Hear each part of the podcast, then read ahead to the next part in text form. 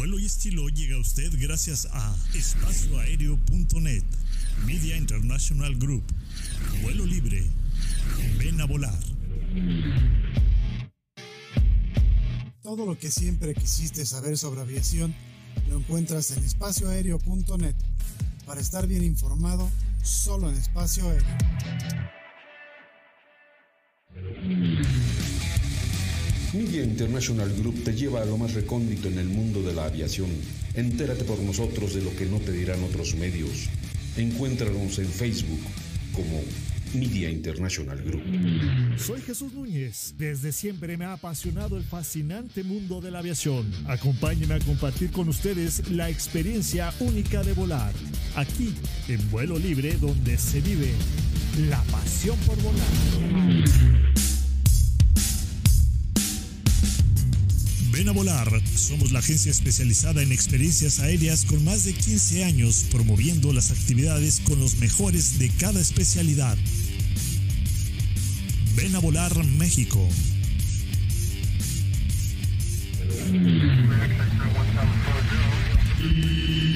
Bienvenidos a Vuelo y Estilo. Estilo. Aviación, turismo y estilo de vida. Iniciamos carrera de despegue.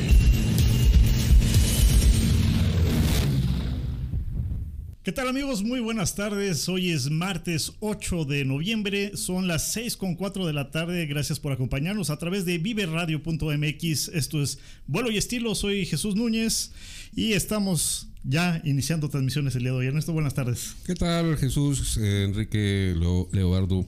Buenas tardes, amigos que nos escuchan en el mundo, en el universo, en el planeta y más allá. Buenas tardes. ¿Qué tal Enrique? Buenas tardes. Hola, buenas tardes aquí, viendo cómo se presentan, nació más narcisistas.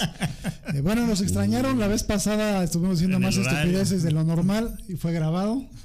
Eh, casi No, se dieron vivo. cuenta. Bueno, fue en vivo, pero pasaron desfasado un par de horas después. Yo andaba ahí, no sé, confundiendo a, Tes, a ¿qué? Edison con Benjamin Franklin. Sí, Sí. ¿no? sí, ya sí, me sí. dijeron que, que- que- bueno, ¿qué les no. puedo yo decir? Pero digo, no para disculparme, pero ayer iba en el coche y un, un locutor muy afamado de, de deportes estaba comentando que ahora que viene la temporada del Mundial, pues México llega a la final con Portugal y así como que me reía hasta el día de hoy, ¿no? Así como que si, si yo digo estupideces... Le hubieras hablado y le hubieras dicho, Sí, ya, no. no. ya no consumas Sí, esa no, bueno, es que porquería, güey. Viene a colación porque pues yo estaba confundiendo el programa pasado dos de diferente fecha. Eh, bueno, sí. Entonces, Pero hay eh, de, hay de confusiones a Sí, eso me dio mucha risa porque, porque juraba que Portugal y México llegan a la final y dije, compadre, ¿y eres experto en deporte? Yo no soy experto en nada, nunca me he declarado experto. Entonces me dio mucha risa que, que dice, ya me voy a Qatar a narrar desde allá y les aseguro que México y Portugal se ven en la final y dices, compadre, ya no te metas. en Bueno, eso", no, no te dijo si jugando o en las gradas. En las gradas, se van a ver. no, bueno. Hola, México. A mí me dio mucha risa, pero bueno, hoy tenemos un invitado de, de lujo. Exactamente. Leobardo Peña, ¿cómo estás? Muy buenas tardes. Pues muchísimas gracias Jesús, Ernesto, Enrique, muchísimas gracias por esta invitación, sobre todo con uno de los temas también muy apasionantes, muy, Muy apasionante. interesantes que llaman mucho la atención y sobre todo en el ambiente que, que ustedes tratan, ¿no? Así es, tiene que ver con nosotros. Y bueno, eh, pues te quedas dos horas, el micrófono es tuyo. Bueno, vamos a comer. antes de- por vamos a favor. comer. Sí. Ahí te lo dejamos, Ahí te lo dejamos. por favor. Bueno, Leobardo, pues ya tienes bastantes años dentro del medio investigando el fenómeno ovni, ovni y bueno, más allá de, de- de- de solo el fenómeno ovni, ¿no? Platícanos un poquito cómo fue que te iniciaste y un poco lo que son tus antecedentes dentro de este tema.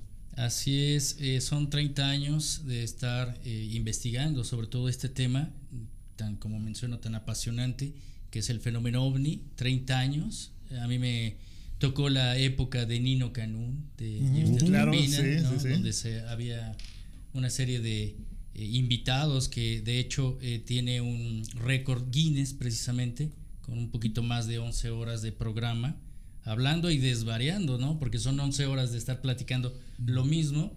Eh, bueno, eh, de ahí surgió eh, pues mucha, mucha mi inquietud acerca de todo esto. Eh, desde muy pequeño empecé a tener experiencias precisamente con la aviación. Yo siempre he vivido muy cerca de lo que es el Aeropuerto Internacional de México y en una ocasión junto con mi familia tuvimos la oportunidad de ver un ovni, un objeto volador no identificado, que eso es así como se le debe de nombrar es algo que no conocemos. Claro. Eh, aunque hoy ya tenemos la evidencia de que se trata de BETS, BETS, vehículos extraterrestres dirigidos. Y bueno, a partir de ese momento eh, hay un antecedente que también me cambia mucho la vida, que es el programa de 60 minutos, yo creo que Mm, sí, claro. sí lo recuerdan, Sí. ¿no? De Juan Ruiz Gili. Sí, sobre todo él. Yo, yo recuerdo el de 60, mo- el de 60 monitos. 60 bonitos. I- incluso recordarás a Pedro Ferriz, ¿no? Sí, no. padre. El mundo nos Sí, vigila. Bueno, ahí yo era muy niño, pero realmente lo que me llamó mucho la atención fue eh, 60 minutos con Juan Ruiz Gili y obviamente ahí se detona la actividad periodística de un ícono dentro de la difusión aquí en México y a nivel internacional que es Jaime Maussan. ¿no? Y bueno, eh, a partir de un periodismo de investigación se hace una recopilación de un caso muy importante que tiene que ver con un suizo contactado, Edward Billy Meyer De los primeros, sí. de los primeros, eh, con una de las evidencias totalmente que a mí eh, me parece que es una de las agendas de contacto, un contactado genuino y que ha demostrado precisamente con evidencias en fotografía y en video que esto es totalmente verdad. Y de ahí surgen muchos otros eh, contactados, muchos otros personajes a los que fui conociendo precisamente eh, en esa época. Yo estaba estudiando la universidad, iniciaba la universidad en la UNAM y me iba de pinta. Me iba a los programas de Nino Canún. Y ahí conozco a lo que hoy es un gran amigo, un gran hermano, que es Sixto Paz Wells, un contactado. ya. ¿no? Hoy somos grandes amigos y por él eh, y por la experiencia de contacto que también me, me tocó vivir eh, dentro de los grupos de contacto, pues me empecé a adentrar, a adentrar, hasta que en Tepoztlán, ah, más o menos cuando tendría yo unos 25 años, ya hace bastante, Uy, en sí, donde es que no se me notan los años. Pero es que precisamente en Tepoztlán, eh, tres amigos y yo nos gustan mucho los, el senderismo y nos quedamos a acampar en una como caverna de- muy cerquita del Teposteco. Nos agarró la noche y un objeto totalmente lumínico desciende porque veíamos como los satélites que se pueden observar ahora, que se pueden confundir con ovnis, Sí. pero este bajó completamente a la mitad del pueblo. Nosotros quedamos sorprendidos, nos levantamos, estábamos prácticamente acostados viendo el cielo, nos levantamos sorpresivamente. Quedó en medio del pueblo de Tepoztlán una. eh, no era un objeto metálico, era un objeto totalmente lumínico, como si fuese de energía, como los que se registraron, pues sí, también en la época de los 90, ¿no? Con Carlos Díaz, el contactado de Tepoztlán. Yo creo que a lo mejor eh, fue un, un objeto de este tipo, porque era totalmente lumínico, queda en medio del pueblo y empieza a hacer ráfagas de luz. Y a partir de ese momento, de esos cuatro eh, testigos que estábamos ahí en Tepoztlán, fui el único que me enganché al tema. Eh, pertenecía a grupos de contacto extraterrestre, vivimos experiencias. eh, de testigo me, me interesa mucho indagar, investigar sobre todo este tema y sobre todo cuando me tocan vivir las experiencias de contacto. Entonces hay que investigar, hay que ser totalmente objetivo, porque Claro. este es un tema muy delicado. Muy serio, muy delicado. Y sobre todo porque hoy en las redes sociales, eh, ahora hay muchos líderes mundiales ¿no? que se dicen ser contactados y que reúnen grandes cantidades de personas y eso me parece muy delicado también, ¿no? Porque se hace negocio o se eleva un poco el ego de todo esto. Y el mensaje, el mensaje es totalmente distinto. Y a partir de investigar mi propia experiencia de contacto eh, y esta relación con ellos, tiene que ver con un proceso de recordar muchos aspectos olvidados de las civilizaciones antiguas, continentes perdidos. Es un tema también muy amplio. Muy amplio. Y eso nos lleva a un mundo eh, intraterrestre. Y entonces paso de testigo a la investigación y después a la exploración.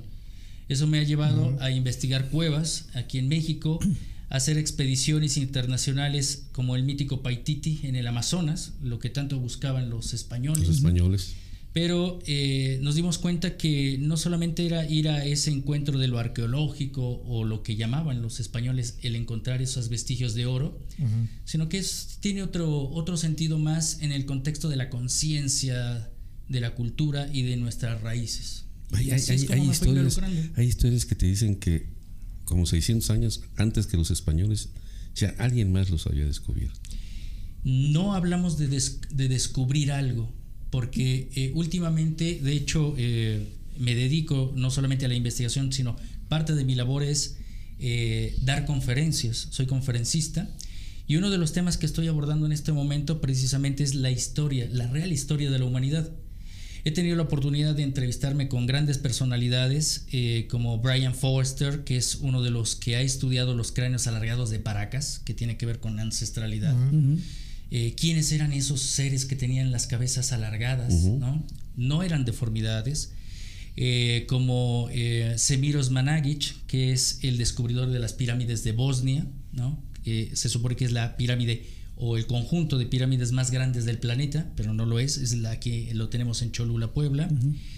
Y eh, en este tema de la real historia de la humanidad he tenido la oportunidad de entablar un diálogo con una documentalista ecuatoriana, que es Ruth Rodríguez Sotomayor. Y aquí es eh, que em, tenemos muchas eh, historias, sobre todo las hemos recogido sobre todo a través de las instituciones arqueológicas, antropológicas, que debemos de ser abiertos y sinceros, nos han mentido Sí. Sobre todo porque no toman en cuenta la voz de los pueblos originarios. Y en los pueblos originarios, de acuerdo a la doctora Ruth eh, Rodríguez Sotomayor, la historia está totalmente al revés. La, eh, se dice que los vikingos llegaron antes, que los chinos, que hay vestigios eh, de civilizaciones africanas, y no. Es decir, que de América surge el repoblamiento al planeta después de esos grandes cataclismos como los que comúnmente dentro del eh, esoterismo o del misticismo se habla como Lemuria, Mu o la propia Atlántida. Los continentes, super, los supercontinentes. Los supercontinentes. Entonces surgen estas civilizaciones eh, que son migraciones aquí a América y de América surge el repoblamiento precisamente. Y curiosamente eh, tenemos que enlazar la evolución del ser humano con el fenómeno del contacto extraterrestre. No solamente el fenómeno ovni, sino quienes eh, tripulan, tripulan los esos, ovnis, esos, objetos o esas naves. Y es que hay una relación, ¿no? Estos seres se hibridaron, se mezclaron con el ser humano. Esto lo tenemos también en, en, varias historias ancestrales. De hecho, eh, uno que sin tener que hablar de, de, religión está en la propia Biblia. ¿no? En el Génesis 6 se dice que y viendo los hijos de Dios que las hijas de los hombres eran hermosas, pero crearon hijos. Pero ¿quiénes eran esos hijos de Dios? Hubo un em, eh, sacerdote que creó un, em, todo un organismo dentro del Vaticano, porque el fenómeno ovni está cambiando la estructura de pensamiento del ser humano en este momento. Entonces está afectando la política, la economía, la, ciencia y la, propia religión. Monseñor Corrado Balducci era un teólogo del Vaticano que él creó una frase que decía, bueno, todos esos mitos, leyendas de esos seres angelicales, esos ángeles, tal vez son los extraterrestres de hoy. Y realmente tenía razón. Interesante, vamos al corte y vamos a regresar para entrar con los temas y empezar a conocer la relación de los fenómenos ovni. Mauricio Sánchez empezó con nosotros el programa, te mandan saludos. Mauricio saludos, Mauricio. Alex, Alex Palomar, tarde, Alex, tarde. ¿eh? Se están reportando tarde. Muy bien, vamos al corte y regresamos para continuar con este interesante tema. En un momento. En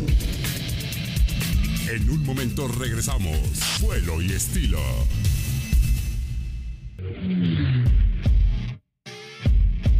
Todo lo que siempre quisiste saber sobre aviación lo encuentras en espacioaéreo.net. Para estar bien informado, solo en espacio aéreo.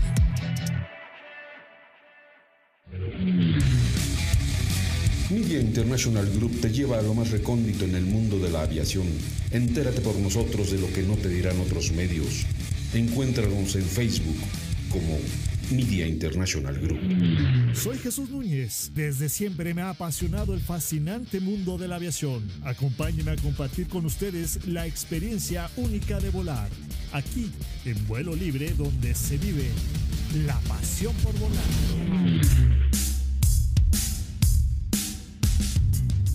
A volar. Somos la agencia especializada en experiencias aéreas con más de 15 años promoviendo las actividades con los mejores de cada especialidad.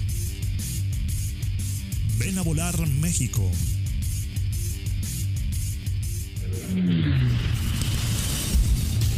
Gracias, gracias por continuar con nosotros. Vuelo y estilo.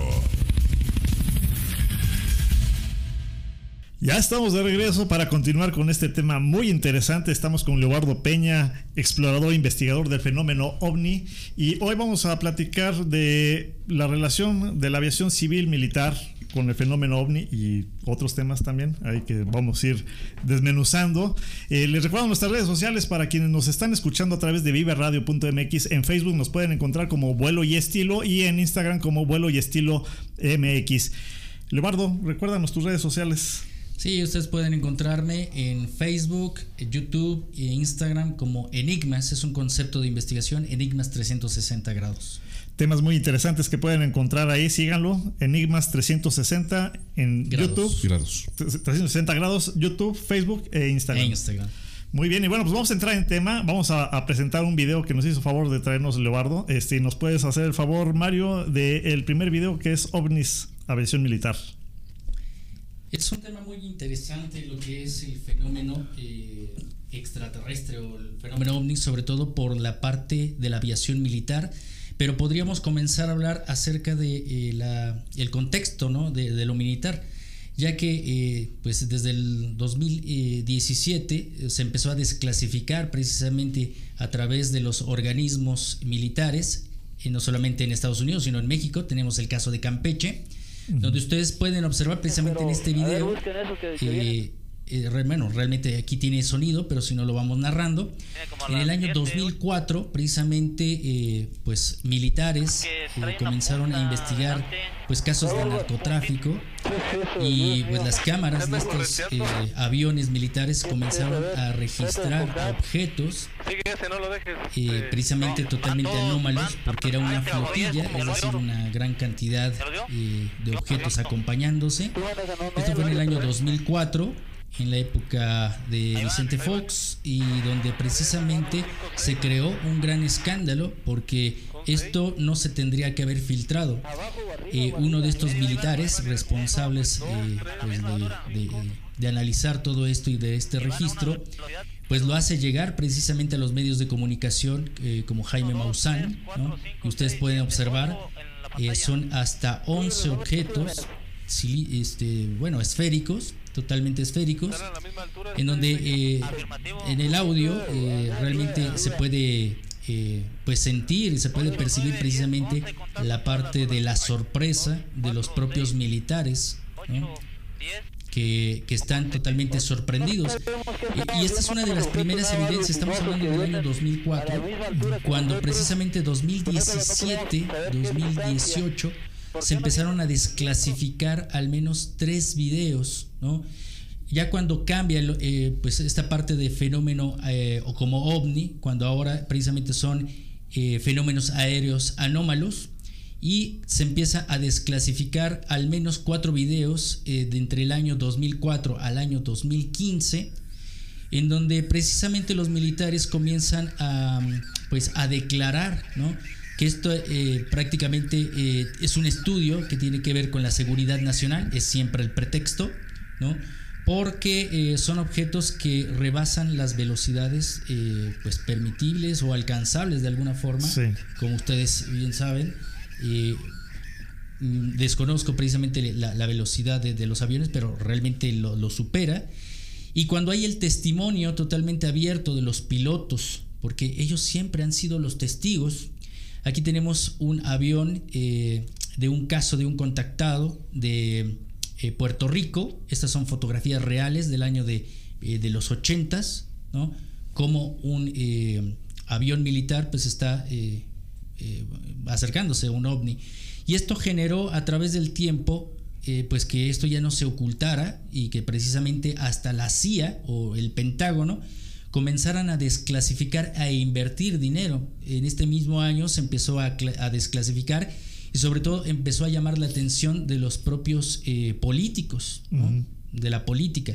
Sabemos que existen varios gobiernos eh, dentro de un gobierno, ¿no? o sea, está el presidente, está la parte eh, de ese gobierno militar, uh -huh. que es el que más ha ocultado esta información y sobre todo eh, quien se encarga de, pues de asustar a la gente, porque realmente hubo una gran época donde se asustaba a la gente, se, se, se trataba de coartar la libertad de expresión eh, con los hombres de negro, que sí realmente existieron.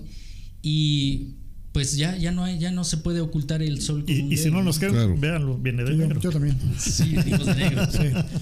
Pero es que es, es- es, eh, información, son vivencias, son situaciones reales de- desde tiempos inmemoriales. Lo platicábamos hace rato, fuera del aire. Eh, viene desde mucho antes de que el mundo fuera mundo. ¿sí? Eh, los, los primeros pobladores lo, lo dejaron plasmado eh, en, en algunas pirámides. ¿Están en Giza? ¿Dónde están? Las dos sí. Ujú. Ujú, Sí, eh, evidencias. la forma de, de a veces de, de cómo se manifiestan los faraones, por ejemplo, con esos ojos que no eran normales, ni se los agrandaban, ni se los podían sacar, como decías hace rato, los cráneos Alargados. tampoco se podían este, pues, este, Deformar, ¿no? deformar. Entonces, es una información que lamentablemente ha manejado, creo que gente eh, improvisada, gente, eh, políticos eh, más ignorantes que, que el grueso de la población. Yo creo que Pero, si ver, nos busquen hubiéramos tenido la oportunidad de, ir conociendo poco a poco todo eso que, que- que existe, que sabemos, que hemos visto, te lo dije cuando llegaste. No, no, para mí no es algo de que pudiera ser o no. Yo lo he visto, lo he vivido, lo he comprobado. Pero ahí nada más está. habría que hacer la acotación en eso. eh, si hay forma de que los cráneos sean Sí, alargados. sí, sí hay, sí hay. La diferencia con los cráneos eh, Los que son- cuellos, los son- no, no, cráneos, no. todo eso. Los cráneos eh, a los que nos referimos eh, como de ancestros alienígenas no tienen la línea sagital. Esa es la diferencia, porque sí, efectivamente hay muchos incas eh, o eh, gente de, de Egipto que sí se podían alargar el cráneo, como los, los pies se los hacían chiquitos los chinos, porque se ponían tablones, y el cráneo en vez de crecer como lo tenemos todos, crecía como en punta. Pero la gran diferencia, incluso en los cráneos, estos me parece que son de cuarzo, es que no tiene línea sagital. Y no puede haber un ser humano que tenga un cráneo sin línea sagital. Así es. Porque finalmente es lo que une los dos eh, esquemas del, del cráneo. ¿no? Entonces, esa es la gran diferencia. Eh, en la referencia, bueno, hay muchas leyendas sobre este tipo de cráneos eh, que dice que son 10 o 12 y cuando se junten va a haber un despertar de la humanidad, ¿no? O sea, son muchas Como, cosas. en- como en las películas, ¿no? Que están Sí, bueno, juntando. ahí hay, una, una película una que habla. Eh, la parte de los cráneos que mencionas, Enrique, eh, es una leyenda, ¿no? Que se le ha adjudicado, desgraciadamente, a la parte de los mayas. Esto sí se rescató de, en la parte de Honduras, ¿no? Eh, Hedges, eh, Michelle Hedges, eh, precisamente eh, con su hija, eh, encontraron eh, un cráneo que es el famoso cráneo del El destino, que es el más perfecto. Sí. ¿no? Eh, obviamente es un cráneo artificial de cuarzo. Cuando nos referimos a las eh, eh, suturas sagitales, a- al, al ensamble precisamente del cráneo, aquí nos estamos refiriendo a los reales eh, biológicos que vendrían a ser los cráneos que acabo de mencionar hace un momento, que son los de Paracas. Mm. Esto está datado científicamente y biológicamente eh, que sí puede haber alargamiento del cráneo a través de, de tablillas, pero no se puede alcanzar una madurez sin, sin que haya un padecimiento o mortandad. ¿no? O sea, pueden morir. Si eran adolescentes y fallecían. Entonces tenían que ser seres que ya tenían esa genética. Es decir, eh, estos cráneos que se han analizado y que los eh, ha analizado Brian Forrest, con quien hemos tenido la, la oportunidad de participar y de platicar, eh, estos cráneos es una evolución, pero del propio ser humano. Es decir, eran seres humanos nativos, solamente que pertenecían a lo que mencionaba también de estos continentes perdidos ¿no? y de estas migraciones. Porque los estudios biológicos eh, marcan que no son nativos de América, sino que tienen bio- eh, biología o genética como de la parte de Oriente, de la parte sumeria. Y hubo viajes eh, ancestrales a esa, a esa parte. Pero también eh, haciendo una mención en, en cuanto a eh, los vehículos, ¿no? Eh, también dentro de la historia, creo que se ha recuperado actualmente tecnología o algún mapeo. ¿Quién no dice que a lo mejor Leonardo da Vinci no fue contactado o algún tipo de visión como para haber generado un helicóptero, un submarino, un avión, ¿no? Porque ya había registros de vehículos eh, voladores eh, y sobre todo en la India que se le llamaban las bimanas, que lo registramos en los Vedas. Sí, que son como las conchitas, pero al revés, ¿no? Es que Exacto. si, si- Las si ves, cúpulas. si ves los grabados que hay, dices, todavía a- ayer se lo preguntaba a mi esposa, ¿qué ves ahí? Dice, pues para mí es un helicóptero, un submarino, un avión. Un tanque también por ahí aparece, ¿no? También por ahí aparece. Exactamente. Entonces hay, hay registros de vehículos voladores, ¿no? Y que hoy, eh, como decía eh, Albert Einstein, le hacen una entrevista a Albert Einstein en 1952, un diario de Evening Post, en donde le, le mencionaban en el año del 52, ya había pasado el caso Roswell, ¿no? Entonces le preguntaban, ¿usted cree en los ovnis? Y él decía, sí, solamente que los que manejan o tripulan esas naves no son viajeros del espacio, son viajeros del tiempo. Ujú. Sí, es otra, otra teoría muy Y impresionante. entonces ahí cambia eh, El concepto. mucho nuestro concepto Sí. e incluso eh, para eh, poder eh, tener los medios tecnológicos de crear ahora la, la propia aviación, ¿no? Ujú. Pues sí, la evolución que ha habido, y lo, lo hemos comentado en algunos de los programas, ha sido muy eh, rápida la evolución de la tecnología en tan poco tiempo. Bueno, se habla de que precisamente están aquí. Y, y parte de la tecnología, lamentablemente, eh, armamentística, eh, ha sido proveída por, por mentes más allá de... Ese es uno de los riesgos, ¿no? De obtener eh, eh, tecnología y, y hacerla retroactiva, ¿no? La retrotecnología que le Ah, llaman. Es que se supone que están los buenos y los malos también, ¿no? No, pero eso depende Así del uso que tú le quieras dar. Pero o el sea, uso- No, Sí, no, por eso, pero eh, vienen y te... La- Ya la- están los malos. El lado oscuro. El lado oscuro. Lado oscuro, sí, realmente estamos polarizados entre civilizaciones que pues no quieren que esta humanidad eh, evolucione, ¿no? Hay una historia detrás de todo esto. Sí, claro. Dentro del contactismo, es una historia muy larga, pero eh, de hecho se trata de que nosotros somos una civilización joven, es decir, hay muchas civilizaciones que están llegando a la Tierra con las más variadas intenciones. Y una de ellas, eh, precisamente eh, a la que yo he tenido acceso, es eh, más que nada recordar nuestros orígenes y sobre todo orientarnos para que este proyecto humano se reoriente, ¿no? Porque hay dos bandos. Hay seres que no es que sean malos, porque el, el- el término malo bueno es un, conte- un concepto de juicio que hacemos los seres humanos. Simplemente ellos lo que creen, creen que lo están haciendo bien. Que es bien. Es, que es es lo bueno. correcto, ¿no? Que querés apoderar de nuestro planeta. Hitler bueno. pensó que estaba haciendo lo correcto, Sí. ¿no? Pero eh, en la parte de la, de la ética, bueno, podemos determinar qué es adecuado y qué no es adecuado. Lo mismo ha sucedido precisamente con la tecnología, ¿no? Ahora, eh, hablando precisamente de la aviación, ¿no? Esta retroingeniería que se ha creado, eh, sobre todo en la época de los 80, ¿no? Cuando empezaba este... eh, pues estos objetos que eran triangulares o estos aviones triangulares, ¿no? que eran los famosos aviones invisibles, Sí, que, eran- no, no eran detectados por los radares. Y es precisamente tecnología extraterrestre. Sí, de hecho Sí. Se, se- se coincide mucho, ¿no? La parte de Skunkworks de la que hablamos alguna vez con el Área 51, porque se supone que ahí a esa base y a White Sands eh, es a donde llega todo este tipo de descubrimientos, ¿no? Allá en, en Estados Unidos. Ahí lo conjuntan, hacen eh, la retroingeniería y sacan todo lo que se pueda, ¿no? Afortunadamente, no sé si afortunadamente o, o no, no han conseguido todo, o al menos eso es lo que pensamos, ¿no? Porque se supone que ya por ahí en, en el área 51 ya hay una nave TikTok de propiedad estadounidense, o sea, ya fabricada por ellos, que hay fotos eh, en las redes sociales y el Dark Star, ¿no? La, Sí. la nave esta de que sale en Top Gun, que ya el problema es el piloto, ¿no? O sea, la nave ya está. Quién sabe si será cierto, pero todo eso no es producto de, de la humanidad, simplemente es un robo de tecnología hacia otros eh, otros seres, ¿no?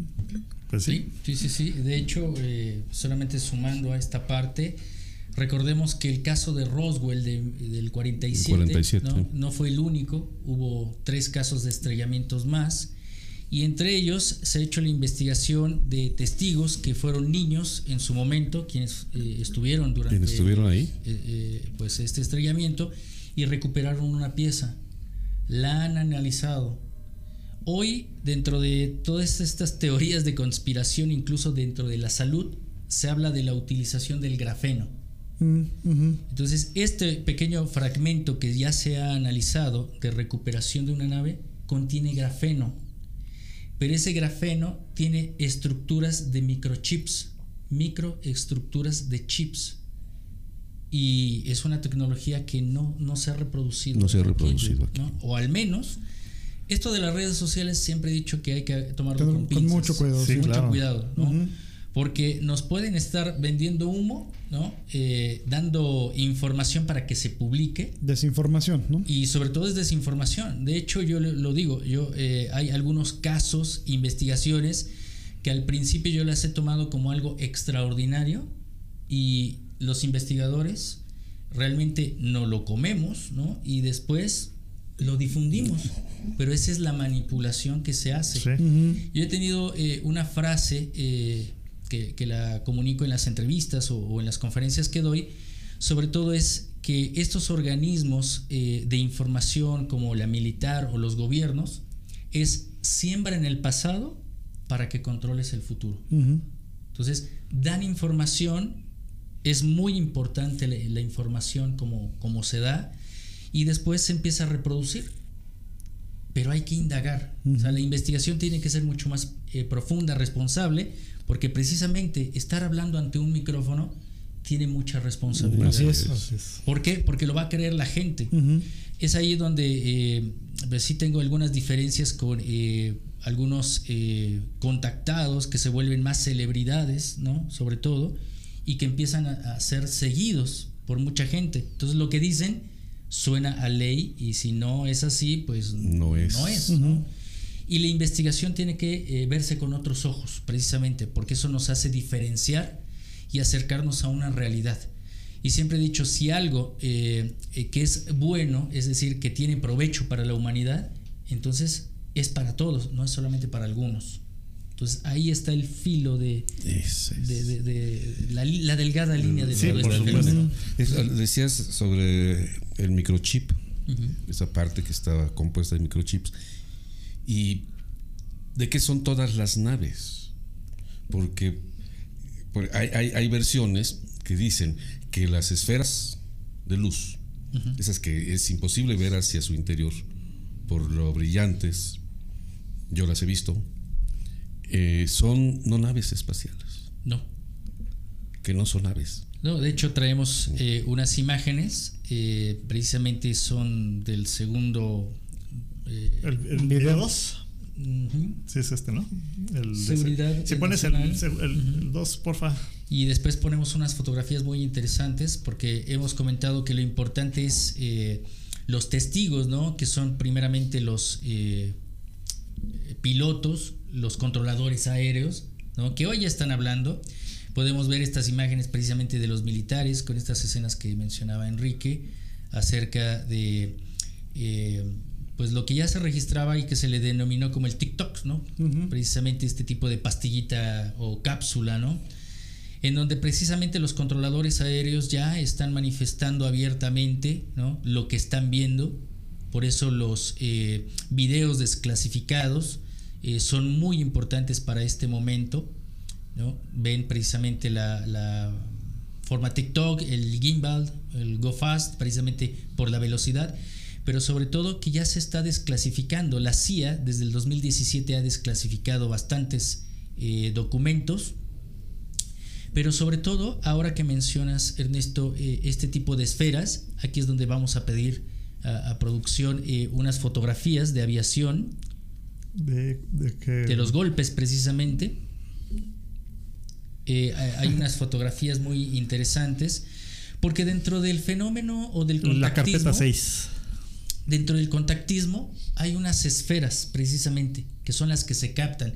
O sea, ya las personas las pueden fotografiar y las pueden videograbar. Esto dentro del contactismo y ya dentro del término de la ufología, toda esta jerga de, de términos, se le llaman caneplas. Caneplas. Caneplas. Ahí ¿Y qué son caneplas? Son drones, precisamente. Son drones extraterrestres. Lo curioso es que ya dentro de la aviación, esto es lo que vamos registrando, ¿no? eh, cómo se, se llegan a golpear precisamente con los aviones, lo que ha preocupado tanto a los militares como a la aviación civil, ¿no? la aviación eh, comercial, porque esto les ha generado, eh, pues sí, una, una, precaución, porque esto puede derribar precisamente un avión comercial que lleva pues, eh, pues vidas, ¿no? Muchas vidas. a bordo. Vemos esta de eh, Aerobús, ¿no? De aquí en México, del 2018. Eh, conozco, estas son imágenes precisamente eh, de Alfonso eh, Salazar, que es un, eh, pues un buen amigo que se dedica a lo que es el mantenimiento eh, de aeronaves en el Aeropuerto Internacional de México. Y ya, ya hemos platicado acerca de este tema y pues él nos ha compartido este tipo de imágenes. Aquí vemos a Alfonso Salazar, en donde él ha sido testigo precisamente de este tipo de golpes, ¿no? No se trata de eh, un, un ave, ¿no? O sea, una palomita, no, Sí, no no, creo no, que le Eso, haga... eso- eso- eso fue en vuelo, en pleno vuelo. En pleno ¿Qué- vuelo, qué- exactamente. qué- qué puede ser para que no haya...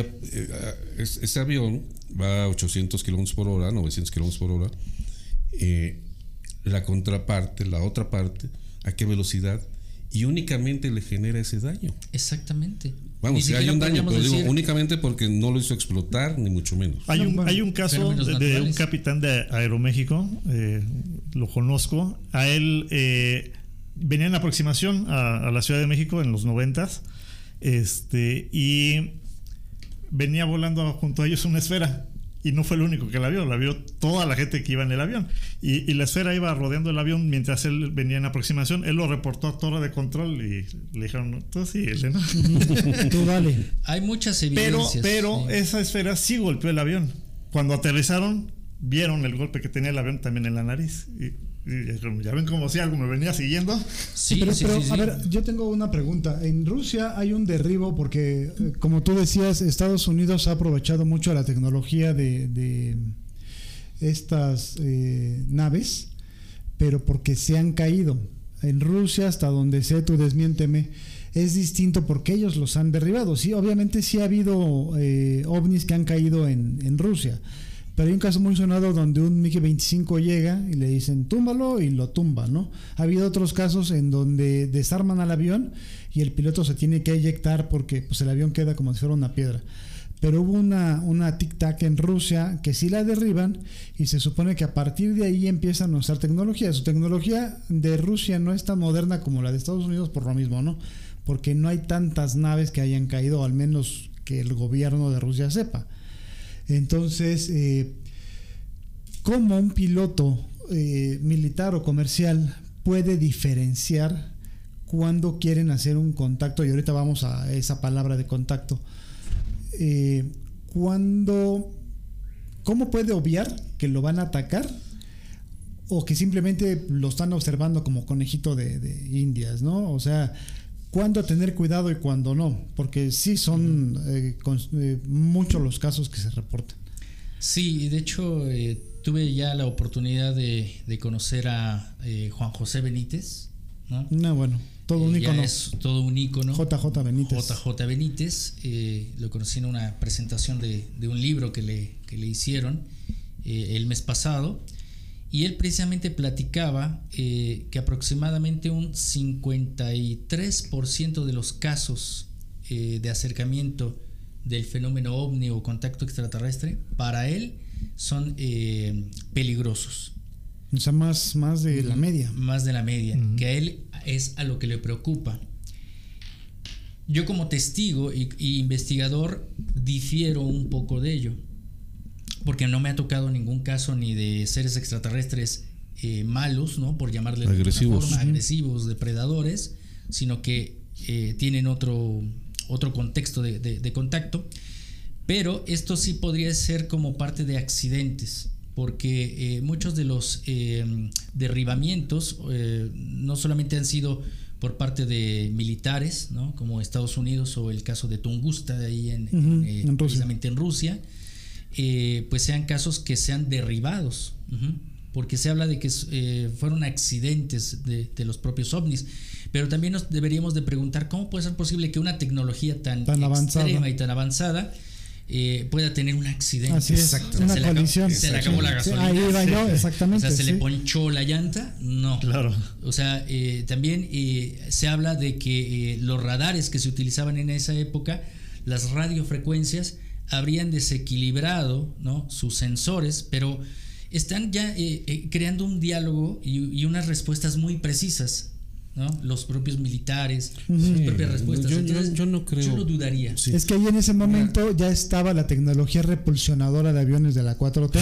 Ya la tenían los ovnis, ¿no? Entonces, todavía no la No, más bien, todavía no la todavía- tenían. Exacto, todavía no la tenían, ¿No has por eso chocaban. que una ¿no? luz se mueve, está fija y se mueve y se para. Ajá, sí, sí, claro. Y regresa a ese lugar y de pronto, como en las películas, se pierde, vuela, se, se pierde así,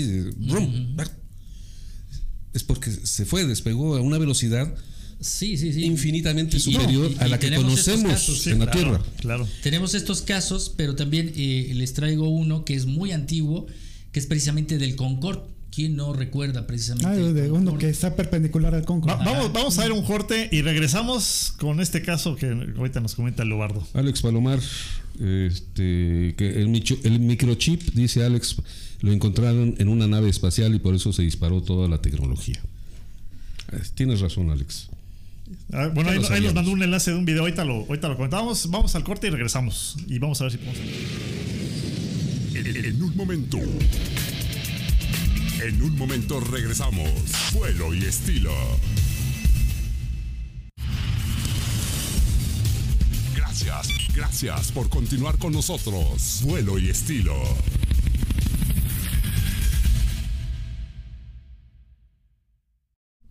Bueno, ya estamos aquí de regreso. Recordamos nuestras redes sociales. No, no, no, eso en olvídalo, Facebook, olvídalo, Vuelo y eso, estilo. vuelo y estilo en Instagram, vuelo y estilo MX. Leobardo Peña nos está platicando del fenómeno ovni en la aviación civil y militar.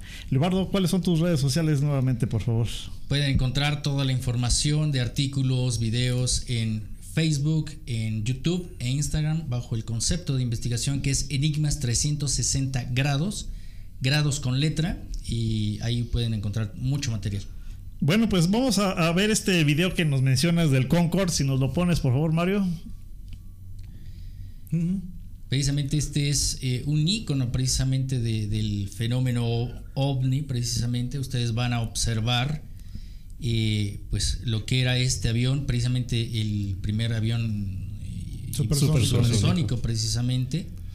Y ustedes van a ver precisamente lo que es Sí, una canepla, esta esfera que va acompañando precisamente eh, pues al Concorde y sobre todo vean la magnitud o el tamaño. Aquí le hacemos un filtro para que se pueda observar la esfera. O sea qué tamaño eh, puede tener precisamente esta esfera un poquito más o menos del tamaño de la de una ventanilla y bueno, también tenemos ahí eh, unas fotografías precisamente de los eh, diarios, precisamente en donde precisamente eh, los, en el aeropuerto eh, se dan las noticias, es, es más, se para la actividad eh, del aeropuerto precisamente por la presencia de un ovni. O sea, ya ni siquiera por un eh, temporal, mal clima, eh, regularmente hay eh, parvadas de aves, ¿no? Que también pueden retrasar un vuelo. Eh, pero no, precisamente eh, se puede ver eh, en estas fotografías que más adelante vamos a, a mostrar Son las de los aeropuertos, ¿no? de los aeropuertos precisamente eh, cómo eh, precisamente ya eh, pues se va generando una tensión no la fuerza aérea del Perú confirma avistamiento de ovnis cerca del aeropuerto de Lima no y así eh, vamos viendo la siguiente eh, precisamente eh, en China no o sea se para precisamente la actividad de los vuelos porque hay un ovni y vean y ni siquiera es una esfera no, No, es- si ya son objetos eh, cilíndricos Y, y se han visto varios de ese tipo, ¿no? Sí. Con, constantemente. De hecho, eh, bueno, hay, hay muchas, muchas cosas que hablar de, acerca de esto porque eh, este tipo de objetos no solamente eh, pueden medir unos metros, pueden ser de kilómetros. Como el gigante de Denver. Exactamente, vean, eh, por ejemplo, sobre todo en, en los Estados Unidos, ¿por qué siempre en los Estados Unidos y en los aeropuertos Eh, sobre todo porque eh, cerca de estos lugares también hay zonas de bases nucleares. Sí. Y estos seres están muy atentos a la actividad nuclear del planeta. Así es. De hecho, hablábamos de Edward Billy Meyer, el caso que a mí me ha impactado, y, y muchos de los temas que él hablaba de estos seres, era que ellos temían mucho por la actividad. Sí, no, nuclear, no- no porque Por la la destrucción. La requieran, destrucción. no porque la requieran ellos, No. están muy por allá, muy encima de la Sí, sí, actividad nuclear, totalmente. sino por la estupidez del ser humano Así es. para lo que la está usando.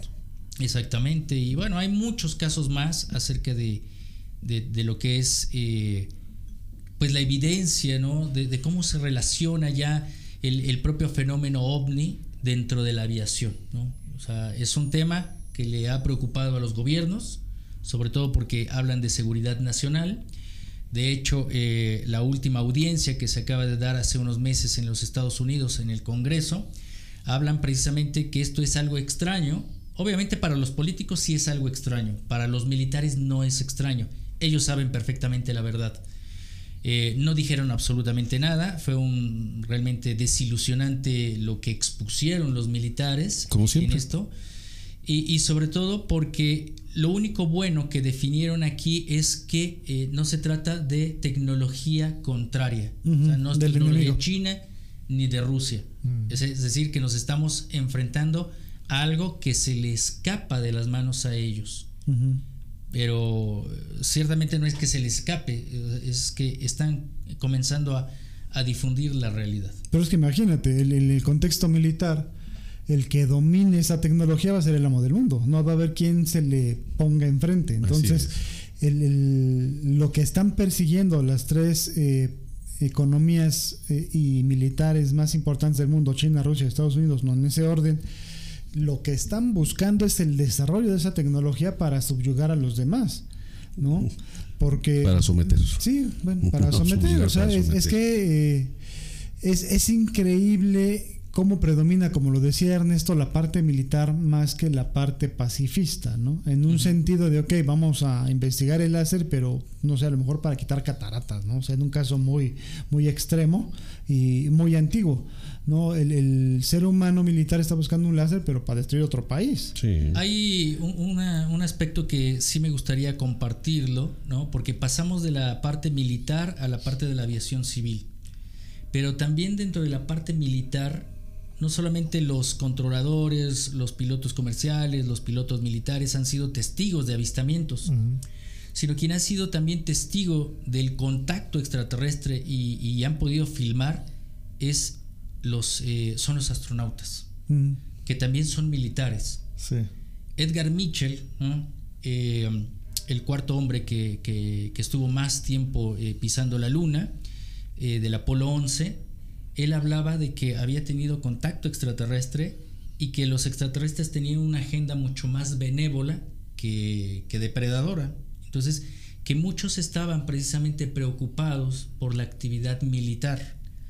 Eh, Gordon Cooper, otro de los astronautas, ¿no? también eh, fue testigo eh, de avistamientos en, en bases militares y eh, incluso eh, algunos eh, astronautas hicieron cartas a la ONU precisamente advirtiendo la actividad del ser humano. Eh, antes de que saliera Donald Trump de su gobierno, creó la Space Force, La fuerza espacial. la Fuerza Espacial. Ahora lo que debemos de estar muy atentos y muy cuidadosos y, y de alguna forma sí podemos eh, exigir a las autoridades la verdad es que eh, existe una eh, base eh, estación internacional, ¿no? Pero ahí estaba Rusia y ahora los problemas que se están suscitando, hay una ruptura y ahora eh, China está creando su propia base y van a hacer alianza. Entonces ya va a haber dos bases. Esto nos remonta también a un recuerdo que es cíclico, ¿no? Porque en la época de Ronald Reagan y eh, Mikhail Gorbachev se creó también el sistema de guerra de las galaxias. Que en ese momento causó mucha controversia. Y lo mismo, el mismo discurso, el mismo discurso que tienen hoy que nos pueden invadir extraterrestres y hay que estar unidos, lo mismo dijo Ronald Reagan a Rusia, eh, somos enemigos, tenemos diferencias, Pero ¿qué pasaría si tenemos una invasión? Tenemos que unirnos. Un enemigo común que una a la Tierra, eso fue lo Y que fue, fueron grandes cambios en esa época, la perestroika, la caída de, de- de muchas cosas, ¿no? Yo creo, Entonces, ¿hacia dónde nos dirigimos? que fuera de lo que se ve en las películas, sí, que- que logran vencer a los extraterrestres y todo. Creo que el día que ellos vengan en plan de conquista, lo van a lograr. pues nos van a partir en dos sin problema. el menor eh, Es que esfuerzo. la, la versión que siempre se ha tenido para desacreditar el fenómeno es que nos van a venir a conquistar. Tenemos evidencia en pinturas rupestres, petrograbados, historias ancestrales. Si nos han acompañado hace miles de Miles de años. Si quisieran hacernos daño, Ya lo Ya lo hubieran hecho, claro. entonces existen otro tipo de agendas. Al menos dentro de mi experiencia hay un eh, plano más de concientización. No de ir a abrazar el arbolito porque debemos de cuidar la naturaleza o de ser mejores personas. No, es un programa y un proyecto humano que tiene unas aristas muy profundas. Entonces, eh, sí están muy atentos a, lo que es la actividad eh, eh, militar del ser humano, pero sobre todo el gran mensaje de todo esto es debemos de concientizar primeramente que vamos a destruirnos y por ende vamos a destruir el planeta. Stephen Hawking, ¿no? aquel eh, pues científico que, que, pues estaba en silla de ruedas, ¿no? antes de morir, eh, él decía que era, eh, no era adecuado entrar en contacto con seres extraterrestres, porque si no, podría ocurrir lo mismo que conquistó, eh, bueno, lo, lo que sucedió con la conquista Con los de españoles Europa con América. Entonces que deberíamos de tener mucho cuidado. Sin embargo, se creó otro organismo entre empresarios, entre ellos eh, el de Facebook, por ejemplo, donde invirtieron millones de dólares y a él lo involucraron, a Stephen Hawking, para eh, buscar planetas habitables. Entonces ya estamos pensando en huir. Es lo que eh, sacamos alguna vez, lo hemos comentado mucho de por qué la insistencia en los últimos 10 años de los grandes millonarios como Elon Musk, eh, como eh, el de Virgin, Virgin Richard. Richard Branson, el de Amazon también. el, el de. Amazon, todos ellos ya volaron al espacio, ya hicieron por lo menos un viaje. Entonces, ¿por qué en los últimos años, en los últimos dos lustros, su urgencia de, de obligar a que la tecnología se dé allá arriba? De hecho, eh, recapitulando lo que tú comentas de las dos estaciones espaciales, próximamente va a haber una tercera, que va a ser la escala entre la Luna y Marte. Ya está planeada, ya está diseñada eh, ya están viendo cómo van a llevar los componentes porque va a ser modular. Entonces, entre la Luna y la Tierra, eh, antes de 2030 ya tiene que iniciar la construcción porque va a ser la escala, ¿no? Pero ¿por qué esto? O sea, ¿por qué ahorita, cuando hace 50 años fue eh, la terminación de los Apolo, ¿no? Que dieron muy buen resultado. El, platicamos alguna vez que con esos cohetes se subió a, se llegó a la luna y ahorita con el Orión pues nada más Nada no más han podido, podido. ¿no? Ujú. Entonces, eh, sí hemos platicado mucho esos, Esa urgencia que esos se temas tiene, ¿no? es- con esa urgencia. ¿Por qué retomar hasta ahora? ¿no? Sí, y con tanta... Que, que habrá eh, de cierto de sí, que sí. los recibieron allá arriba con malas caras. No, no, no. Es que puede ser incluso otro concepto de que puede haber un altercado, que venga un meteoro. eh, eh, JJ Benítez lo plantea, que en- Exactamente. en menos de 10 años va a llegar algo y nos va a dar un susto enorme. Y créeme que yo a JJ Benítez lo creo más al pa- que al Papa, ¿no? Entonces, eh, el contexto es eh, que sí, efectivamente, ¿por qué se quieren ir los millonarios? Porque no va a Pues estar es que algo, saben. Acuérdense Exacto. que acaba de hacer un, un- un- esta- eh, eh, colisionar un- una nave un- Sí, sí, sí. con un meteorito para probar en qué, qué medidas se puede, que la eficacia. Sí. ¿Por qué? Sí, de Hay- hecho, y funcionó, ¿eh? Funcionó esa parte. Hay, hay dos teorías precisamente. Eh, una, la que mencionaba Stephen Hawking, que tenemos eh, un, eh, un problema climático y que si no corregimos esa parte climática, eh, tendríamos, a partir del que lo dijo, ¿no? ya hace 3, 4 años que, que falleció, tendríamos 100 años, o sea, un lapso o un periodo de 100 años para arreglar el problema o para abandonar.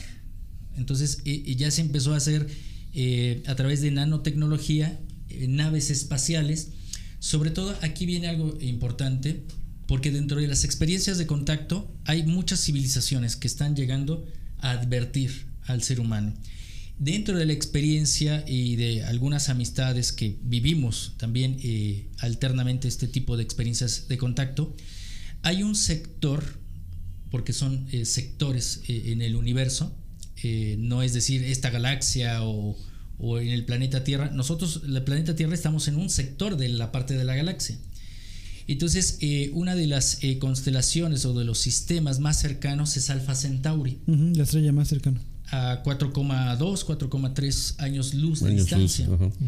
Y se han eh, podido detectar eh, exoplanetas o planetas habitables, que Habitables. son gemelos. Sí. Es muy curioso porque dentro de estas investigaciones de la ancestralidad, la parte de los Andes, todos esos sabios antiguos eh, de los incas, eh, de los quechuas, eh, de los queros, hablan de los espíritus de las montañas, como los apu, son los espíritus de la montaña. Pero son precisamente en, la mon- en las montañas donde existen bases extraterrestres. Lo vemos con las cámaras del Senapred aquí en México, en el Iztaccíhuatl En el y el Iztaccíhuatl. Popocatépetl. Bueno, hay otra versión que además la gente es, es eh, Vox Populi. Est- Estas en Monterrey te dicen, donde confluyen la Sierra y la Huasteca, ahí entran. Ah, también. Eh, sí, sí, sí, y te lo dice uno, te lo dice otro, hasta que lo vi. Bueno, ahí en Ahí. Bernal. También en Peña hay- de Bernal Peña, también. sí. Peña de Bernal. Totalmente. Sí, en Estados Unidos, en Arizona, con los Hopis, ¿no? Con alguna vez platicábamos de los Sedona. hombres eh, hormigas, Sí. que eran también ancestros que llegaron del espacio, que les preguntaban a estas personas, eh, ¿y ellos de dónde son? Y señalaban al cielo, ¿no? Diciendo, pues vienen de allá, compadre, ¿no? O sea, son nuestros ancestros y de allá nos trajeron. Pero ¿qué hay? ¿Qué hay que no le interesa a ningún gobernante generar una cultura de? Es que yo creo sí que... están, sí existen, Control. Sí, eh, eh, andan, y- pero no pasa nada. Pero es que, por ejemplo, el propio Ronald Miedo, Reagan miedo, eh, miedo. alguna vez dijo, quiero saber, o sea, eh, él, él o Carter tuvieron eh, un encuentro con ovnis y uno de ellos dos, no recuerdo quién, dijo, yo quiero saber. Y cuando llegue a la presidencia, pues voy a, a, a sacar todo esto. Y el que le cerró la puerta en ese momento fue el director de la CIA, que era George Bush padre. Entonces, a lo mejor el presidente tiene buenas intenciones, pero por el contexto que viene detrás o por la estupidez humana, no se puede tener esa información porque imagínate que, que dijeran, ok, pues ya vienen los zombies, se cae la bolsa, se cierran los mercados. O sea, el, el- el cerebro humano es de ese tamaño, compadre, ¿no? Y lo usamos al 5%. Entonces, si de repente, eh, como decíamos, hay desinformación o una mala información por parte de redes sociales, de periodistas, de lo que tú gustes, y tratan mal el, el tema de que viene un ovni y nos viene a conquistar, nos viene a partir la mandrina, como lo quieras ver, esto va a ser un caos. Entonces, eso es el manejo que le des. Pues si, le- Sí, si sí, sale, sí. si sale un sujeto de estos que nos malgobiernan a decir, este, eh, vienen y nos vienen a conquistar, No, y- es como les mencionaba, eh, los presidentes y a nivel planetario este, son pues las caras que dan ¿no? a, la, a la población, pero realmente quien maneja los hilos es otro organismo. es otro organismo. Entonces, cuando se tiene el poder de la información, ¿no? El poder de, de- de, pues sí, del conocimiento, aquí eh, podríamos decir que lo más importante dentro de lo que es el mensaje de estos seres al estar presentes es que nosotros, eh, en alguna forma, si nosotros recobramos nuestra memoria de quiénes somos, en qué momento nos perdimos y hacia dónde podemos dirigir eh, nuestras mejores decisiones, podemos entrar en esa comunidad cósmica.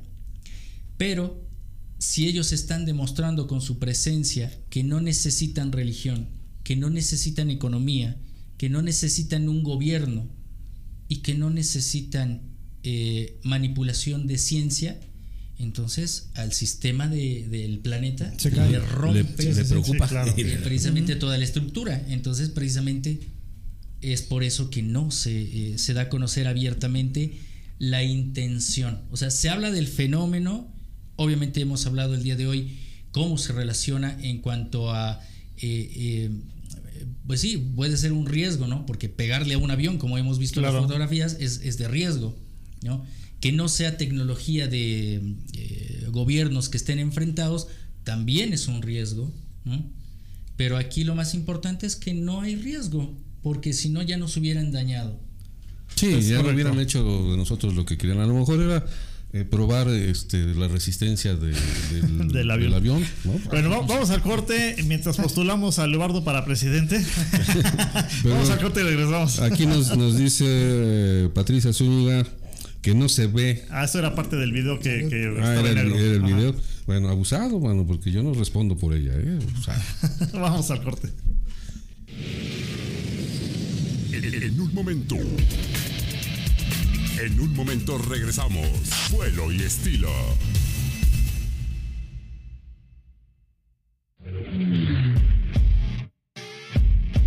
Todo lo que siempre quisiste saber sobre aviación lo encuentras en espacioaéreo.net.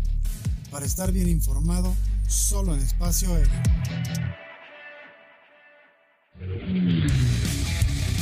Media International Group te lleva a lo más recóndito en el mundo de la aviación. Entérate por nosotros de lo que no te dirán otros medios. Encuéntranos en Facebook como Media International Group. Soy Jesús Núñez. Desde siempre me ha apasionado el fascinante mundo de la aviación. Acompáñenme a compartir con ustedes la experiencia única de volar. Aquí, en vuelo libre, donde se vive la pasión por volar. Ven a volar. Somos la agencia especializada en experiencias aéreas con más de 15 años promoviendo las actividades con los mejores de cada especialidad. Ven a volar México.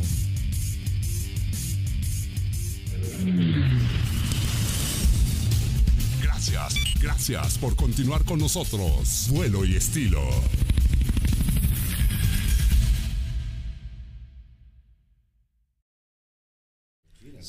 Continuamos. Ya estamos aquí de regreso. Recordamos nuestras redes sociales en Facebook Vuelo y Estilo, en Instagram Vuelo y Estilo MX, Leobardo Peña, tres- eh, Enigmas 360 grados, en Instagram, YouTube y Facebook. Exactamente.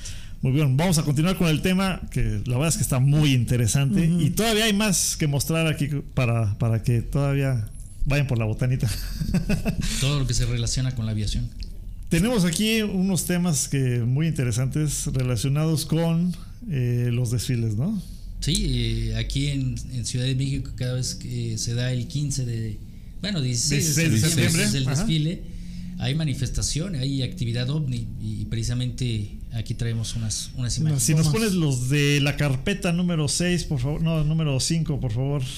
Fíjate que nosotros, bueno, al- al- el- yo tengo 16 años volando porque eh, también colaboramos con las Fuerzas Armadas, Marina eh, y Fuerza Aérea y Defensa, pero nunca me ha tocado. O sea, hemos eh, volado en ala rotativa, ala fija, en los patrones del desfile.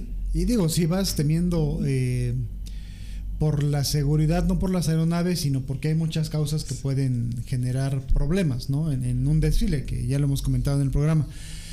Eh, yo creo que enfocado en eso, pues nunca nos hemos percatado de que hay algo eh, Anómalo. anómalo, porque sí hemos visto las tomas de tierra eh, y sí hemos visto cosas así como la, la de la, la imagen en- que tú nos proporcionaste.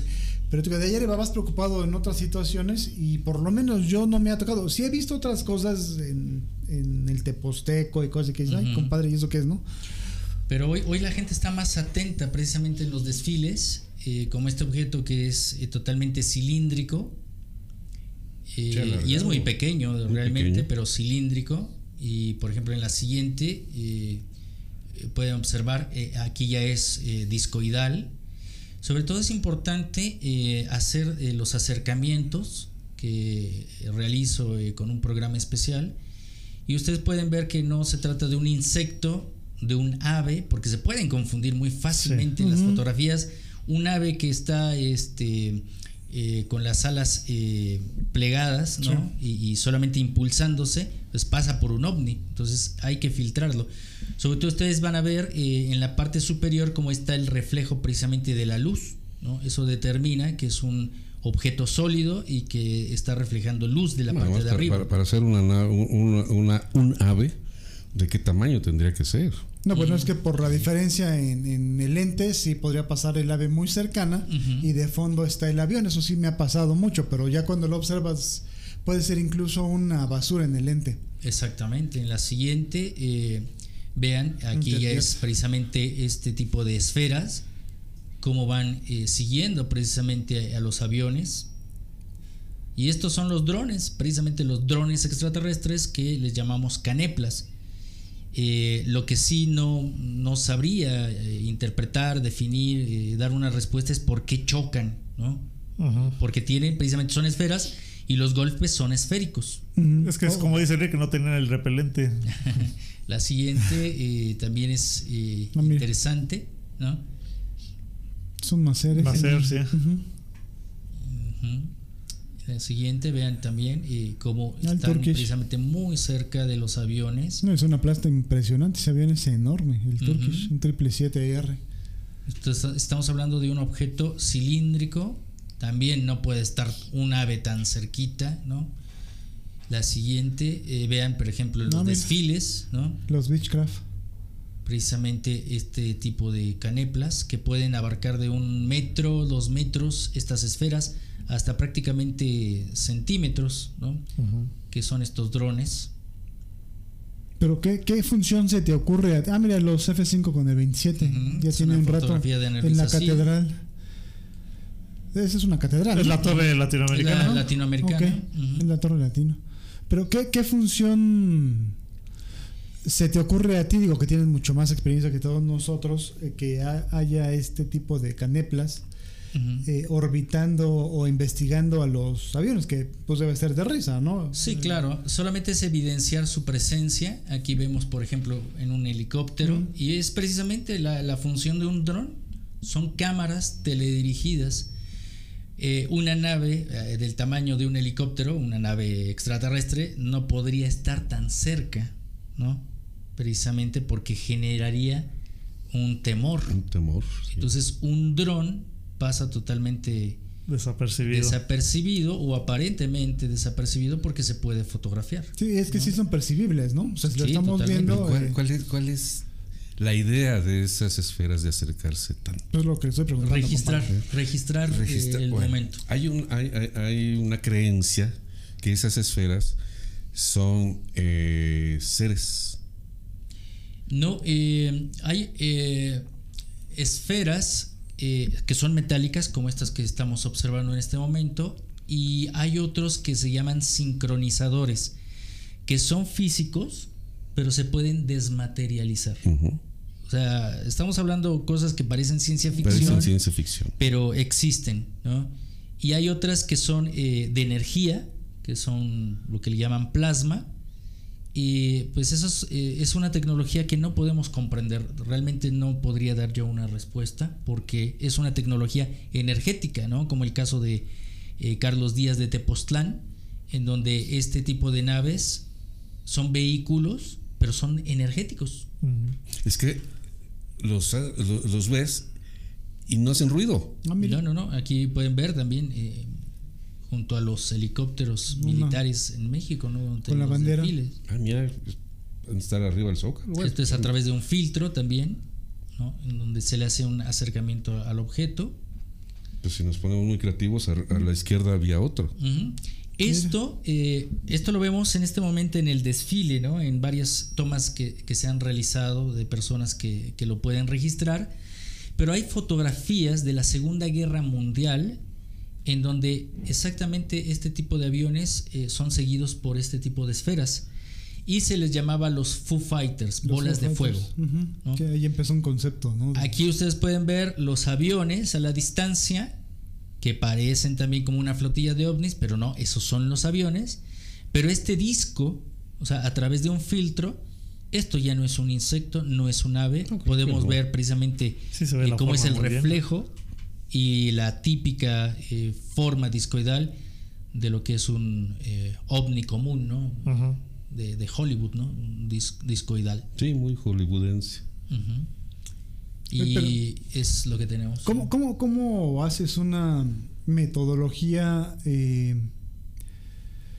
para discriminar que efectivamente sea un, un UFO eh, y no cualquier otra cosa. A esto voy porque hace algunos años sacaron un programa de que en México un joven desde su sotehuela había tomado una foto cuando empezaban las cámaras en los celulares y el ovni estaba prácticamente enfrente de él. Entonces un periodista, que no voy a decir su nombre, dijo esa foto es real y yo meto las manos al fuego por él.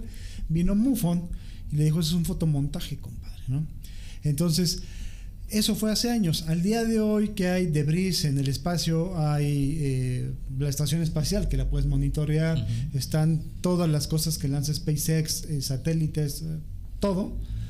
¿Cómo discriminas o cuál es el método para decir, ah, bueno, no fue un ovni, fue la, la, estación espacial, ¿no? O sea, supongo que debe haber alguna serie de pasos para que la gente se inicie y diga, ah, bueno, pues tengo mi cámara, voy a ponerla hacia el cielo. Sí. ¿Cómo le hago para saber que efectivamente fue una cosa que no es normal Anómala. ni es común. Eh, precisamente el término anómalo. Eh, la parte de eh, poder visualizar o confundirla con la Estación es- Internacional Espacial son los horarios, que oscilan entre las 8, las 9 hasta las 10 de la noche.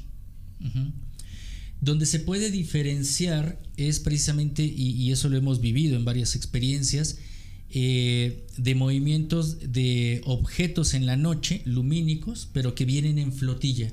Sí. O sea, la estación es. puede ser una o, o- o varios satélites, pero nunca van juntos. Eh, Bueno, en el caso de SpaceX eh, ves una filita. De hecho, hay un Sí, escáner. eso se ha confundido últimamente. y, desgraciadamente vemos, por ejemplo, esto a través de tecnología eh, de recreación eh, artificial. Vemos precisamente eh, el análisis. Yo no sé si les gusten las fiestas navideñas, porque en diciembre fue, ha sido, yo viajé mucho a Monterrey y me tocó ver también un desfile de esferas y no eran menos de 20, 30 esferas. En este tipo de video, si lo podemos eh, volver a poner, por favor, Es muy rápido. Aquí es precisamente eh, respondiendo a tu pregunta, eh, ¿cuál es la metodología en este tipo de observación? Y es que es un movimiento eh, totalmente eh, diferente a, a velocidad o a cualquier tipo de objeto dron, ¿no? Es decir, tiene un movimiento extraordinario Sí, muy rápido. Y enorme. a mayor velocidad, son eh, hipersónicos, ¿no? Otra es precisamente los análisis cuando se hacen a computadora, cuando podemos ver los píxeles, ¿no? y que realmente es un fotomontaje, tanto en video como en, en Foto- fotografía. Ahora es increíble la tecnología con que se pueden hacer los fotomontajes, Sí, sí, ¿no? los videos, pero eh, ante todo lo, lo podemos eh, analizar por el movimiento extraordinario que realizan. Hay, hay momentos en que eso, eso está saliendo de una nube y prácticamente se ve como si, si fuera a estrellarse con el avión. Está saliendo por un lado. Pero se supondría, o quiero pensar, que la diferencia con esta eh, nave, que es enorme, esta supongo que sí está tripulada. O bueno, trae algo y la otra, pues como dices, es plasma, es energía. Y es son algún- pequeñas, Ajá, son drones. Esto sí es. está tripulado. Ese es el tipo, el diseño de naves que utilizan en las películas para bombardearlas. Sí, pero es que la, la historia viene de la Segunda Guerra Mundial cuando un piloto dijo, me están siguiendo en, en Estados Unidos una serie de cosas que parecen eh, discos, dishes. Entonces, a partir de ahí se le toma el nombre de plato volador porque era un, un círculo aplastado Sí. y se le queda, ¿no? Pero básicamente no, no, ve- Y- no muchas veces concuerda, ¿no? Y otro de los casos dentro de la aviación precisamente es Kenneth Arnold, precisamente finales de los años eh, 40 también, piloto, ¿no? Que eh, él al- también se le adjudica precisamente el registro y el nombre de platillo volador, ¿no? porque lo ven como un disco. Y no es hasta que precisamente eh, un militar de apellido Rupert eh, designa el, el, pues las siglas de OVNI, ¿no? Objeto volador no identificado, bueno, pero con sus siglas en inglés, UFO, UFO. ¿no? De hecho, hay una película de Gillian Anderson, eh, coincidentalmente, pues es la que salía en los X-Files, que se llama UFOs, muy buenas, la pueden ver, eh, sale o está saliendo en Netflix. Ese es muy padre porque tiene hechos basados en la historia, o sea que sí sucedieron, pero les cambian el, el tiempo y la ciudad que pasa en Estados Unidos. Y habla de un tipo que es un genio matemático y tiene mucho que ver la matemática con en dónde van a ser los, los, los avistamientos, ¿no? Entonces, eh, si tienen tiempo, así se llama UFO. Y sale Gillian Anderson, véanla, está muy buena. Yo creo que muy, le, muy buena. Le pagaron para hacer comerciales. No, a mí, a mí esa película yo incluso la estuve buscando para comprarla porque la he visto. Sí, sí. La he visto como seis o siete veces y me fascina porque tiene va de la mano con la matemática y los avistamientos. Entonces, y te digo, empiezas a buscar la historia y son hechos que sí pasaron. Dicen los científicos que no hay nada en el mundo ni en el universo que donde no intervenga la matemática. Sí, claro, la matemática es universal y el que no, no sé en qué planeta nació, porque la matemática es para todos lados hay matemáticas. Y van a ver cómo te congresas con nosotros, ¿eh? Buenas tardes. Hasta ahorita llega. Buenas noches. Bueno, bueno. No, Está pues, bien. Son patrones. Sí, Son déjalo. Bueno, vamos, patrones. a- vamos al corte, eh, en lo que Ernesto termina de regañar a Iván. Vamos al corte y regresamos. Todavía tenemos ahí un, un video interesante que es justo el que menciona aquí también Alex eh, de Alex Billy. Palomar, sí. Vamos al corte y regresamos. Hay, hay un. Bueno, ya que nos vemos a corte. En, en un momento. En un momento regresamos. Vuelo y estilo. Ya estamos de regreso y estamos platicando aquí en el corte de otro tema de- de- muy interesante que no necesariamente tiene que ver con la relación con la aviación, pero sí con la relación con todo lo que está Con sucediendo. todo ¿no? lo que sucede en el universo. Y pues adelante, vamos a seguirle dando de qué hablar. A ver cuál era el tema, digo, para ver si pusiste atención o estás ahí metido en el celular. No, estamos, Ah, estamos- ah, por cierto, por pues. cierto, antes de que, Sí, antes de que nos termines de regañar, saludos Javier. Hasta ahorita se está reportando bu- Javier. buenas noches, Javier. Buenas noches. Eh, de plano. Este, un tema que mencionabas con el, eh, una serie que llegó a pasar, eh, eh, fue principios de los 2000, me parece. De los 90. De los De los 90, 90. finales de los 90, Sí, ah, se vino los expedientes muchos eh, X. conceptos. Y, y que de ahí surgieron muchos temas también. Expedientes secretos X, ¿no? Y lo que estamos hablando un poquito detrás de, de cámara es precisamente lo que es la manipulación precisamente de la información en cuanto a que siembra eh, información, es decir, hay eventos creados. ¿no? El MK Ultra, ¿no? Eh, Esto de crear hologramas, que también es, eh, es una tecnología que, que se está dando actualmente. Eh, eso lo, lo empezaban a mostrar precisamente en la época de, bueno, eso sí, ya eh, tu- tuve la oportunidad de rescatar la temporada 10 de Expedientes Secretos X, ¿no? En donde precisamente hablan de la manipulación, ¿no? Es decir, sembrar información para que los propios investigadores La difundan. La difundan. Y eso es lo que menciono, siembra en el pasado para manipular el, el- el- El el futuro. El futuro. entonces, eh, dentro de la investigación es eh, una delgada línea en donde precisamente tenemos que ir eh, con muchas pinzas y con eh, prácticamente microscopio. Sí, no caer, no caer en el juego. Porque he mencionado, eh, al menos dentro de mi labor, eh, es una responsabilidad. Y más ahora que es tan abierto el tema de poder accesar a la información y la desinformación, pues sí hay que tener mucho cuidado con eso. Sí, incluso se han generado religiones. Sí, ¿no? claro. Sí, como. Los raelianos en la época también de los ochentas, ¿no? En donde se crea la adoración al, al fenómeno ovni, al contacto extraterrestre. Es una delgada línea. Por eso eh, la parte de abordarlo desde el, el contexto de la conciencia nos da una aplicación más centrada, más aterrizada. Es decir, si, si realmente es para un beneficio y para el colectivo, entonces eh, tiene un sentido, ¿no? Tiene un sentido práctico. Mientras eso le llamamos dentro de la ufología protocolos de contacto. De hecho, eh, vamos a dar una conferencia a finales de, de noviembre allá en Querétaro, en donde vamos a hablar de protocolos de contacto. Es decir, por qué contactan, cómo darse cuenta del tipo de contacto, porque también es muy importante con quién estamos contactando. Claro. Porque no solamente son eh, tipos de contacto con seres que dices, bueno, son benévolos o, o- o nos quieren eh, depredar, porque también hay depredación energética, pero también hay otras eh, realidades, ¿no? Realmente eh, sí debemos eh, marcarlo, existen otras realidades. hay extraterrestres que son físicos y hay extraterrestres que son energéticos. Energéticos. sí. Pero también vivimos o cohabitamos, el ser humano es energía. Eh, la energía que, que- que te- que tiene el ser humano tiene una conciencia y cuando muere, esa conciencia es información. Entonces es cuando le llamamos espíritus.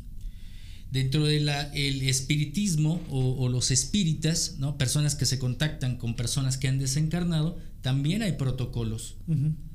Eh, um, Alan Kardec fue un gran estudioso a finales eh, del siglo pasado, eh, precisamente, o a inicios del siglo pasado, del siglo XX, en donde estudiaba cómo contactar con los espíritus. Entonces, dentro de la ufología también hay formas de poder filtrar los mensajes. Porque muchas personas dentro del contacto extraterrestre también es una delgada línea de cuando decimos es que recibí un mensaje telepático. ¿Y cómo sabes que re- realmente es una conexión con un ser extraterrestre? Hay protocolos. Uno de estos protocolos, por, por poner un ejemplo, son civilizaciones que están avanzadas no solamente tecnológicamente, sino a nivel de conciencia. Y conocen muchas de estas leyes universales que dentro de este plano energético sabemos que el ser humano eh, eh, puede co-crear la realidad, es decir, la coherencia y la congruencia entre lo que pensamos, sentimos y hacemos. Y eso se manifiesta como algo físico. Muchos de estos eh, contactados que se han dado en la actualidad siempre asumen que los extraterrestres dan profecías, ¿no? Acaba de trascender uno de estos contactados de Hidalgo, que mencionaba mucho, es que viene una catástrofe, es que viene una invasión, es que va a ser erupción el volcán, es que viene un terremoto de 11 grados y nunca, nunca pasaba nada. Entonces ahí está el filtro. Estos seres que son tan avanzados de una forma consciente nunca van a hablar en un término de catastrofismo. Jamás. No van a generar dependencia. Es decir, ahora como hablábamos de los raelianos, ¿no? De, de- de esta secta, que incluso eh, también se dio un caso muy triste en donde gente se suicidó precisamente ahí en Sudamérica porque decía que los extraterrestres necesitaban ese sacrificio, por ejemplo. Entonces, nada de esto exigen, no hay una dependencia, sino lo que buscan es precisamente generar conciencia e independencia, ¿no? Para que el ser humano pueda desarrollarse como un proyecto humano. Eh, los mensajes telepáticos son atemporales. Lo que se recibe puede funcionar en este momento, puede hacernos recordar algo del pasado o esa misma información nos puede servir en el futuro. El contacto extraterrestre no es exclusivo, no es solamente para una persona, porque entonces empieza la manipulación y la- el fomento del ego. Los mensajes son totalmente universalistas. ¿De qué serviría que los extraterrestres solamente se comuniquen con un mexicano, con un peruano, con un argentino, si el mensaje no lo va a entender un africano, un chino, un japonés? El mensaje es totalmente universalista. Ahí se me ocurre, eh, por eso te decía que me interesaba el término de contacto, porque eh, sí, efectivamente, eh, ahí podemos aterrizar que ha habido contactados como grandes genios, digo, desde mi opinión, Sí, como totalmente. Einstein, como Tesla, como lo comentábamos detrás de cámara.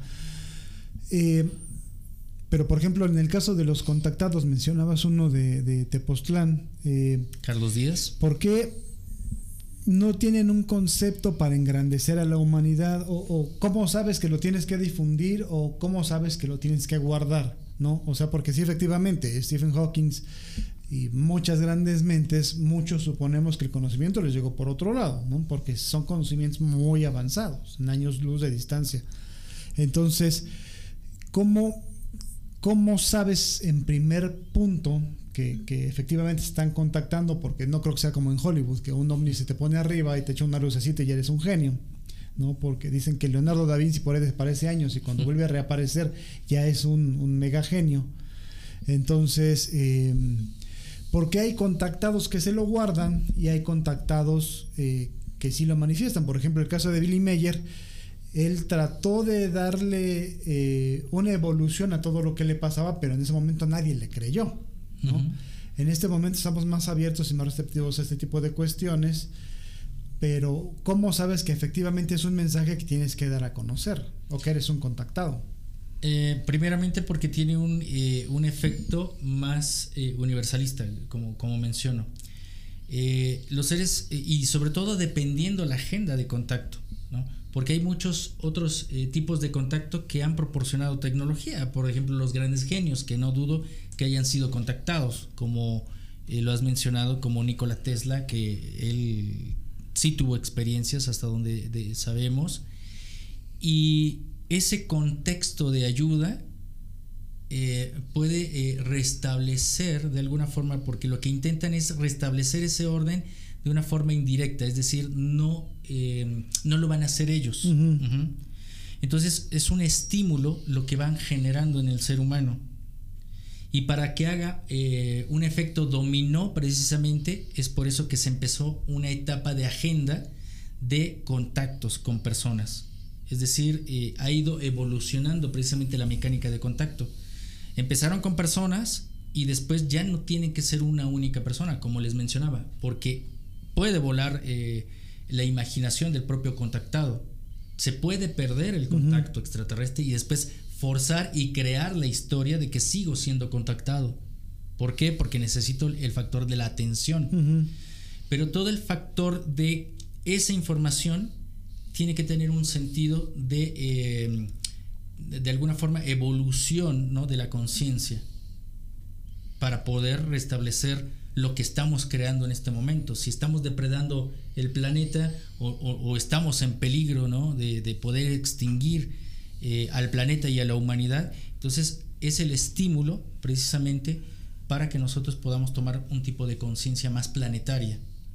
Y por ejemplo, mencionabas también lo de los supercontinentes, que en términos más místicos, el Popol Vuh dice que somos la quinta generación, no estamos en el quinto sol, bla, bla, bla, no nos vamos a meter en esa hondura. Pero que sería más conveniente, o sea, dejar que se extinga el humano porque el planeta no se va a morir, el planeta va a permanecer. ¿no? Exactamente. Y se puede volver a, a repoblar, como tú lo mencionabas Como al ha sucedido. programa. Entonces, pues va a llegar un momento en que ellos nos puedan decir, ¿saben qué? Pues van solos, chavos, ahí se ven y nos vemos a la otra repoblación, ¿no? Entonces, eh, e- ¿eso cómo ha evolucionado? ha evolucionado eh, precisamente porque no hemos sido la primera generación de, de humanos que ha poblado el planeta. Como bien has dicho, en este momento somos una quinta generación. Pero ellos, eh, así como nuestros ancestros, eh, se rigen por un, ciclo de evolución. Este ciclo de evolución eh, tiene que ver con eh, un periodo de 26 mil años, que es precisamente lo que hablan los aztecas en, en la parte astronómica, pero sobre todo lo hablan los Vedas, Sí, los el- egipcios. El, tiempo de la- mayas. del planeta, los Exacto. 25 mil y pico de años. que son 26 26 mil mil. si lo cerramos, ¿no? Sí, son el tipo de precesión. estamos precisamente cerrando ese ciclo. Muchas veces se ha hablado dentro de los medios de comunicación, eh, se hablaba que en el año 2012 se acababa ese ciclo cósmico y que ya era el, fin del mundo, decían algunos, ¿no? Y empezaba la nueva era. Y no es cierto. ¿no? De acuerdo, eh, porque todo esto me ha llevado del contacto extraterrestre a, a la parte de, de poder entablar contacto con guardianes de, de sabiduría ancestral. En este momento eh, han eh, salido a la luz precisamente guardián, sobre todo es un guardián de, de- de la cultura olmeca, que son los, eh, o sea, los olmecas ha sido una civilización también muy enigmática. Se dice que es la más antigua de Mesoamérica y que no se sabe sus orígenes. Bueno, pues ahora sabemos, precisamente ante estas nuevas investigaciones, que eh, los mayas que conocemos actualmente de, de Centroamérica, De Centroamérica. y de México, ¿no? de nuestra península, no son los mayas eh, ancestrales, sino que hubo otras civilizaciones precisamente que llegaron de estos continentes como Mu, que está en el Océano Pacífico, o la propia Atlántida. De ahí provienen los mayas. Y de ahí surge esta cultura olmeca. Bueno, pues estos olmecas, eh, precisamente, eh, sí hubo un, pues una, una parte de, de generación, precisamente de conocimiento o de autoconocimiento, heredado también por, por estas otras civilizaciones, como he dicho, como hubo hibridaciones, para restablecer ese orden, pues hay que utilizar una metodología precisamente para eh, crear una evolución de conciencia y poder restablecer el orden de que no eh, destruyamos precisamente el planeta, de que no eh, huyamos del planeta, sino que podamos revertir precisamente los cambios sin intervención de ellos.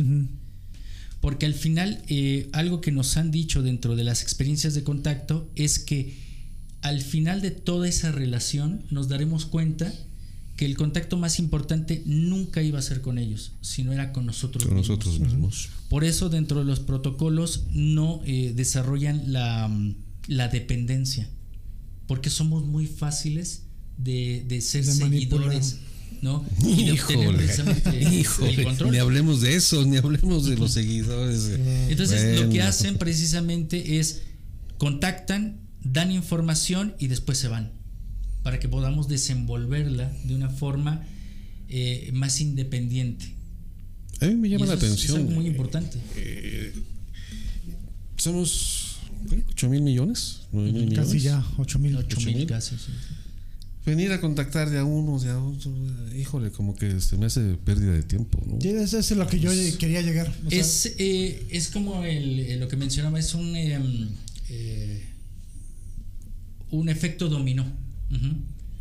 Porque no pueden eh, entablar un contacto masivo, porque es- entonces eh, estaríamos entrando a esta parte de las otras civilizaciones. Eso ya lo hicieron con otras civilizaciones y se acabaron destruyendo. Crearía un caos, ¿no? Exactamente, y esa Pero, misma pues, es que aquí experiencia... el caos ya está. Esa misma experiencia es lo que está eh, eh, tratando de que no se llegue a... a, a ese extremo. eh, Tal vez la siguiente generación ya sea que, esta, que esta generación no vuelva a hacer lo mismo. Ajá. Y fíjate, que ahorita que decías eso, nos pregunta Iván Cuellar si hay seres extraterrestres que se manifiestan en forma humana. Ah, claro, y están entre nosotros. Están entre nosotros. sí. Toda la vida han estado. Iván. También Y, pregunta Toda y que si hay, desapercibidos si hay totalmente. registro de algún acuerdo entre extraterrestres y humanos. Seguramente. Te conectaste tarde, eso. Seguramente, pero ese también es un tema que se ha abordado mucho en las conspiraciones. Sí, te- teorías Y, conspiraciones. y realmente no podríamos entrar en una garantía porque eso no lo vamos a saber nunca. Claro. Eh. Javier, también te conectaste tarde. El caso del granjero suizo Billy Mayer. Billy Mayer. Eh, Edward Billy Mayer también hablaba eh, pues de estos tiempos eh, un poco reveladores cuando le damos ese término de apocalípticos no él hablaba que eh, llegaría un momento en que si no cuidamos el agua iba a haber una gran escasez. Y hoy estamos Ya está precisamente pasando está en está sucediendo no estaba hablando de eh, precisamente de los cambios climáticos cómo se iba a romper la capa de ozono Y pasó. y pasó. Entonces son detalles que nos vienen abordando más que nada para que en este ciclo de cierre, que no se acabó en el 2012, se acaba en el 2079, porque hay una cuenta totalmente registrada por los ancestros. Eh, tenemos un periodo de tiempo, y esto eh, también eh, viene eh, a colación con, con el posible asteroide que, Mm, que del de que habla JJ Juan José Benítez. Benítez, porque hay una fecha que los ancestros han marcado. Hay algunos difusores dentro de estos temas que hablan del 2025. Y nosotros dentro de este conocimiento tanto extraterrestre como de sabiduría ancestral está marcado el 2027.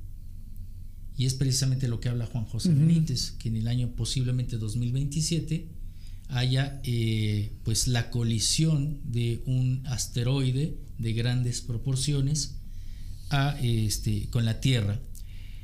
Esto lo han anunciado los seres extraterrestres, pero volvemos a esta parte de que ellos dentro de estos protocolos nunca anuncian algo que va a suceder, sino dicen es posible. Porque también como viajeros del tiempo, ellos conocen estas leyes de atemporalidad. Es decir, puede suceder o no puede Pueden suceder. verse afectadas por porque otros son factores. líneas de tiempo. Si nosotros en este momento ya hemos co-creado ¿no? Eh, la atracción de este asteroide, en una línea de tiempo ya sucedió. Sí.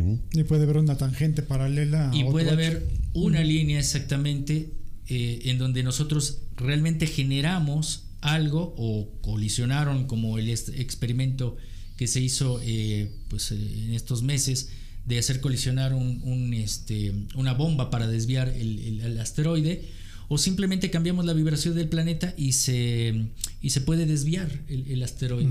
Y lo que decíamos hace son rato, ¿no? factores Que- que, que se pueden manejar.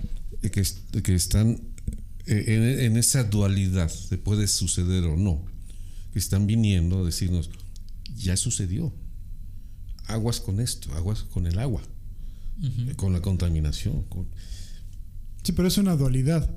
O sea, es un hecho y te están advirtiendo que es esto o esto, ya no hay más eh, otra variante. Entonces, o te la acabas o rectificas, ¿no? O sea, o la contaminas o rectificas. Eh, o va a chocar o no choca, compadre, ¿no? Entonces. En, la cantina decimos, o la bebes o la derramas. Sí, pues eso es una dualidad. pero dentro de esa dualidad sí hay, hay leyes eh, que hoy se han pues estudiado e incluso un, científico como Jean-Pierre Garnier Mallet, ¿no? que es un científico francés, habla de una teoría del desdoblamiento del tiempo. Es decir, tenemos una eh, vivencia en este momento. En este momento nosotros estamos platicando, pero ¿qué pasa si por algo a alguien se le hizo tarde o se le descompuso el coche? Entonces el escenario ya cambió en este momento. Hay una línea de tiempo donde seguimos platicando, pero en otra donde alguien ya faltó porque se le descompuso el coche. Pero son dos películas distintas que están corriendo avanzando a la par. Y ellos precisamente pueden entrar en esas líneas de tiempo. Por eso son viajeros eh, en el tiempo, más que en el, espacio. Sí, de hecho, la película esta de Men in Black, no sé qué versión, donde aparece un ser que es atemporal, eh, e, es una teoría física, ¿no? En donde dices que yo puedo ver varios universos, varios, sí, varios universos en tiempos diferentes, ¿no? Entonces, depende de ciertas cuestiones lo que vaya a pasar a continuación. Entonces, eso sí está comprobado. de hecho, mariposa, por ejemplo. Bueno, se supone que hay 12 universos, ¿no? Y en esos universos puede haber una vasta situación de, hechos no concretados. Sí, de hecho, por eso son los universos paralelos. Chavos, si quieren pueden irse a tomar un café, aquí seguimos llevando el programa. Este, ya vamos. Eh, ¿Dónde, estamos? Sí, güey. Bueno, vamos a, vamos a ir a un corte para regresar así con el video de, Billy Mayer y pues ya nos seguimos a la recta final. Oye, Se ha revelado un extraordinario. en un momento. En un momento regresamos. Vuelo y estilo.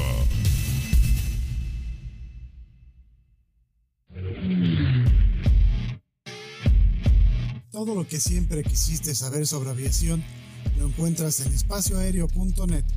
Para estar bien informado, solo en espacio aéreo.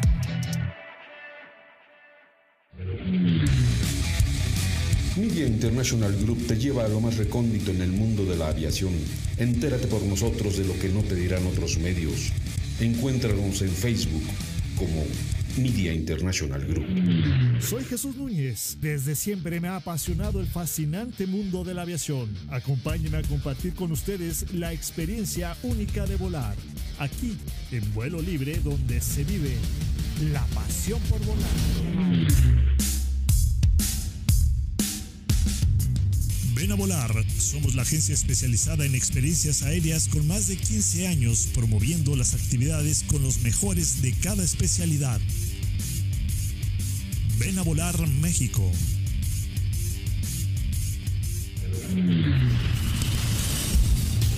Gracias, gracias por continuar con nosotros. Vuelo y estilo.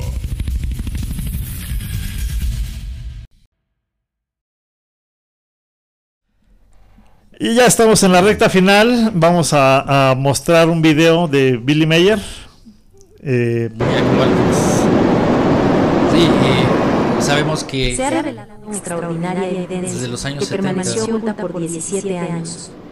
El 19 de septiembre del año 2003, en la localidad de Cabo de Buena Esperanza, en Sudáfrica, un testigo logró captar los movimientos y evoluciones de un objeto de las mismas características a las reportadas por el contactado de origen suizo, Edward Billy Mayer, en las décadas de los años 70 y 80.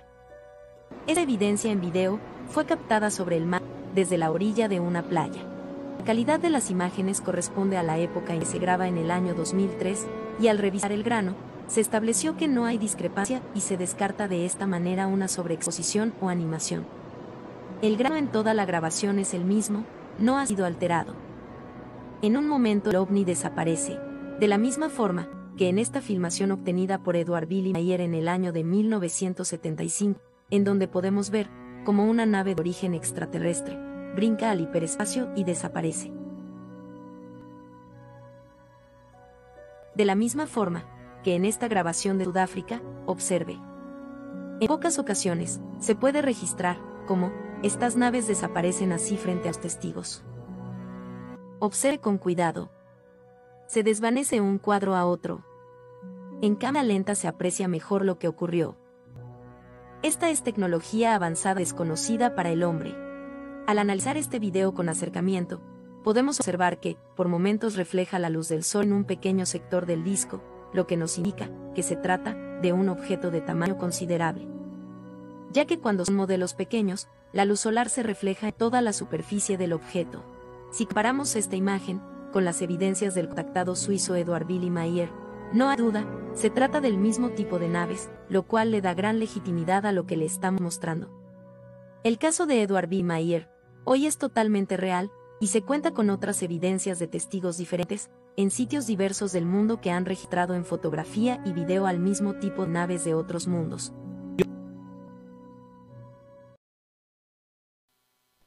Eh, bueno, el mismo modelo, ¿no? Pero ¿por qué son diferentes tipos de naves? Eh, bueno, sí existen diferentes tipos, tipos de, de nave, dependiendo el uso. ¿O la raza? ¿Será? También es eh, la, la, procedencia, estos, de acuerdo al testimonio de Billy Mayer, provienen de eh, Taigueta y que es un sector eh, o un cuadrante de las Pléyades. De las Pléyades, él decía que venían de las Pléyades. Uh -huh. Hay otros seres que provienen de Alpha Centauri, como lo he mencionado. O de Orión, ¿no? De Can Mayor, de Orión, con los que hemos tenido relación, e incluso de otra galaxia que es Andrómeda. Mm. A mí me tocó vivir una experiencia en el Valle de las Siete Luminarias, en Guanajuato, que es eh, un lugar en Valle de Santiago en donde existen siete cráteres misteriosamente distribuidos en espejo con la constelación de la Osa Mayor. Okay. Ah, mira, padre. Y tiene mucho que ver con el contacto extraterrestre, porque ahí ha habido manifestaciones, hemos grabado, eh, fotografiado naves y hemos tenido experiencias de acercamiento con ellos. Y la primera experiencia que tuve eh, fue en el año 2008, es estar enfrente con un ser de Andrómeda, o que había dicho él, de acuerdo a, a, a lo que yo recibí en ese momento, eh, era Andrómeda, de un sector que le llaman Silox. Es un ser eh, alto, eh, aproximadamente dos metros, un poco más alto que yo, o un poco más de dos metros, eh, los brazos alargados, su vestimenta era totalmente plateada o blanca plateada, y su tez era como si fuese una persona de color, pero sobre todo más cobrizo. O sea, no, no era como afro, a, africano, ¿no? Uh -huh. la piel color café o, o, o negro eh, sino era un color más cobrizo y su cráneo era alargado, curiosamente también. Y ahora con la colisión de galaxias, que no, no están preocupados entre la Vía Láctea y Andrómeda. Eso ya sucedió hace millones de no, años. pero va a volver a pasar. Eh, o sea, se está acercando bueno, si hace Andrómeda. millones de años no se preocuparon porque nos tenemos que preocupar. No, ahora. pero te preguntó. Pues, lo que quieres que sepa. Pues yo soy muy no- preguntón. eso no ¿Cómo, cómo se dio ese encuentro que, que mencionas? Eso fue en el año 2008, eh, una de las primeras experiencias que me tocó vivir junto con los eh, grupos de contacto. Hacemos salidas regularmente. Eh, ahora eh, ya trabajo de una forma independiente porque como he mencionado, siempre es eh, sano eh, cuando convivimos, pero después hay que migrar, ¿no? Porque después en grupo se, hace, se hacen algunos conflictos. Eh, cuando estuve precisamente en el Valle de las Siete Luminarias, habíamos recibido un mensaje telepático. Primero era una invitación a ese lugar, a un lugar que se llama La Batea, que está muy cercano al centro de Valle de Santiago. Y eh, ahí nos habían eh, compartido que podría darse una manifestación de un encuentro cercano si se reunían las condiciones. Eh, fue que nos agarró un poco de lluvia ahí, eh, se dieron manifestaciones como de la película de encuentros cercanos del tercer tipo. O sea, llovió, pero no había nubes como para que hubiese una tormenta eléctrica. Pero nosotros estamos dentro del cráter y alrededor se veían destellos de luces. Eh, bueno, solamente estuvimos platicando eh, de, de muchos de esos temas. eh, llegó la hora de dormir, pero una persona del grupo había recibido un mensaje telepático que a las 3 de la mañana se podría generar la experiencia de contacto. Nos levantamos eh, puntualmente a las 3 de la mañana, fuimos a meditar eh, en una zona que son unas rocas y hay unos cactus. Ahí es donde nos pusimos a meditar, éramos un grupo de aproximadamente 10 personas, nos pusimos en un bloque de 5 eh, adelante y 5 atrás, yo estaba en el extremo izquierdo y de pronto, bueno, todo esto lo ejercemos a través de eh, una predisposición que es la meditación. Entonces estuvimos meditando y de pronto eran eh, en un lugar totalmente oscuro, empiezo a ver una luz como si estuviera yo viendo un foco, pero se, trans, se transluce en mis párpados. Entonces me dio curiosidad, abro los ojos y veo a este ser delante de mí y obviamente sentí que la presión se me bajó. todo, todo, se juntó. Todo se subió también, ¿no? Y realmente sí me dio eh, miedo, porque era un miedo a lo desconocido, pero este ser me toca en el hombro, mi, hombro izquierdo, y me dice, no tengas miedo, confía. Entonces yo abro los ojos y veo que mis compañeros siguen meditando, están con los ojos cerrados y yo con el nudo. Queriendo gritar. ¿no? El nudo en la garganta aquí. Y eh, cuando me dice que me calme, que no tenga miedo, empieza a platicar conmigo, pero de una forma totalmente telepática. Es como si estuviera platicando con ustedes, pero solamente lo escucho aquí adentro. Era la primera experiencia que yo eh, tenía dentro del mismo fenómeno de la telepatía y es algo que podrían catalogar a alguien que, está entrando como en la locura, ¿no? ¿Pero qué, te decía? ¿Qué platicaba? Eh, que no le cuenta a nadie. no, que vendrían más experiencias, eh, sobre todo de nuestros orígenes. Y sobre todo que se iban a dar muchas señales aquí en México, precisamente de esa real historia que se empezaría a detonar en México porque hay muchos lugares que se han investigado como en los Andes, con, los incas, se han estudiado en Egipto, se han estudiado en Europa, en Stonehenge con los celtas, se han estudiado en Estados Unidos, se han estudiado en Centroamérica con los mayas, pero no se había detonado una información de los orígenes tal cual en México. Y entonces que iba a surgir información. Y esa información comenzó a darse... A fluir. a fluir porque eso todo lo he documentado. Dentro de las conferencias que he dado, eh, hay una que precisamente habla de México, secretos y lugares de contacto extraterrestre. Y han sido, eh, hablo de los lugares eh, que he estado in situ, pisando, en las cuevas, por ejemplo, Cuetzalan, Cuetzalan, Puebla. les podría decir que hace un momento me, preguntaban ¿no? acerca de, las cuevas, y cuál podría ser uno de, de estos estudios que nos podrían dar una referencia. Bueno, dentro de estos mensajes que no solamente se dieron en el año 2008, sino que en el 2009, eh, también ahí en el Valle de las Siete Luminarias, en una cueva en, em, eh, eh, allá en el Iztaccíhuatl, lástima porque tengo fotografías de, de, todo esto, en donde hay lugares que hay puertas talladas como petrograbados, que son puertas dimensionales y las hemos podido videograbar y hay fotografías de estas entidades, cómo se manifiestan y cómo se comunican con nosotros. Tengo un par de fotografías donde antes de vivir la experiencia posado en esa puerta, que tiene unas características muy particulares, eh, aparece una energía en mi frente y después aparece una energía en mi coronilla. Y esto lo hablan las tradiciones ancestrales, que la gente que vive, que de acuerdo a esos términos que dicen, eh, esos seres intraterrestres que viven detrás de las piedras, ¿no? ya sea de una cueva o de un muro, se comunican por la frente, pero si quieren dar información se comunican por la coronilla. Mm, Entonces se ha también eh, investigado que el ser humano, así como los animales, ¿no? algunas aves, precisamente hablando de, aviación, tienen un em, tercer ojo. Eh, un chakra, bueno, no solamente chakra, es una glándula que contiene ferrita, ¿no? Y que es lo que da la orientación. Pero la ferrita es magnética. Entonces, en nuestra eh, glándula pineal tenemos ferrita. Entonces, es magnética. Si estos seres se comunican a través de ondas mentales, ondas magnéticas, pues obviamente que entra por, por este tipo de antena. Pero también tenemos la glándula hipófisis. Entonces hace una especie de, de cruce, de cruce. Esta, esta información y está documentado.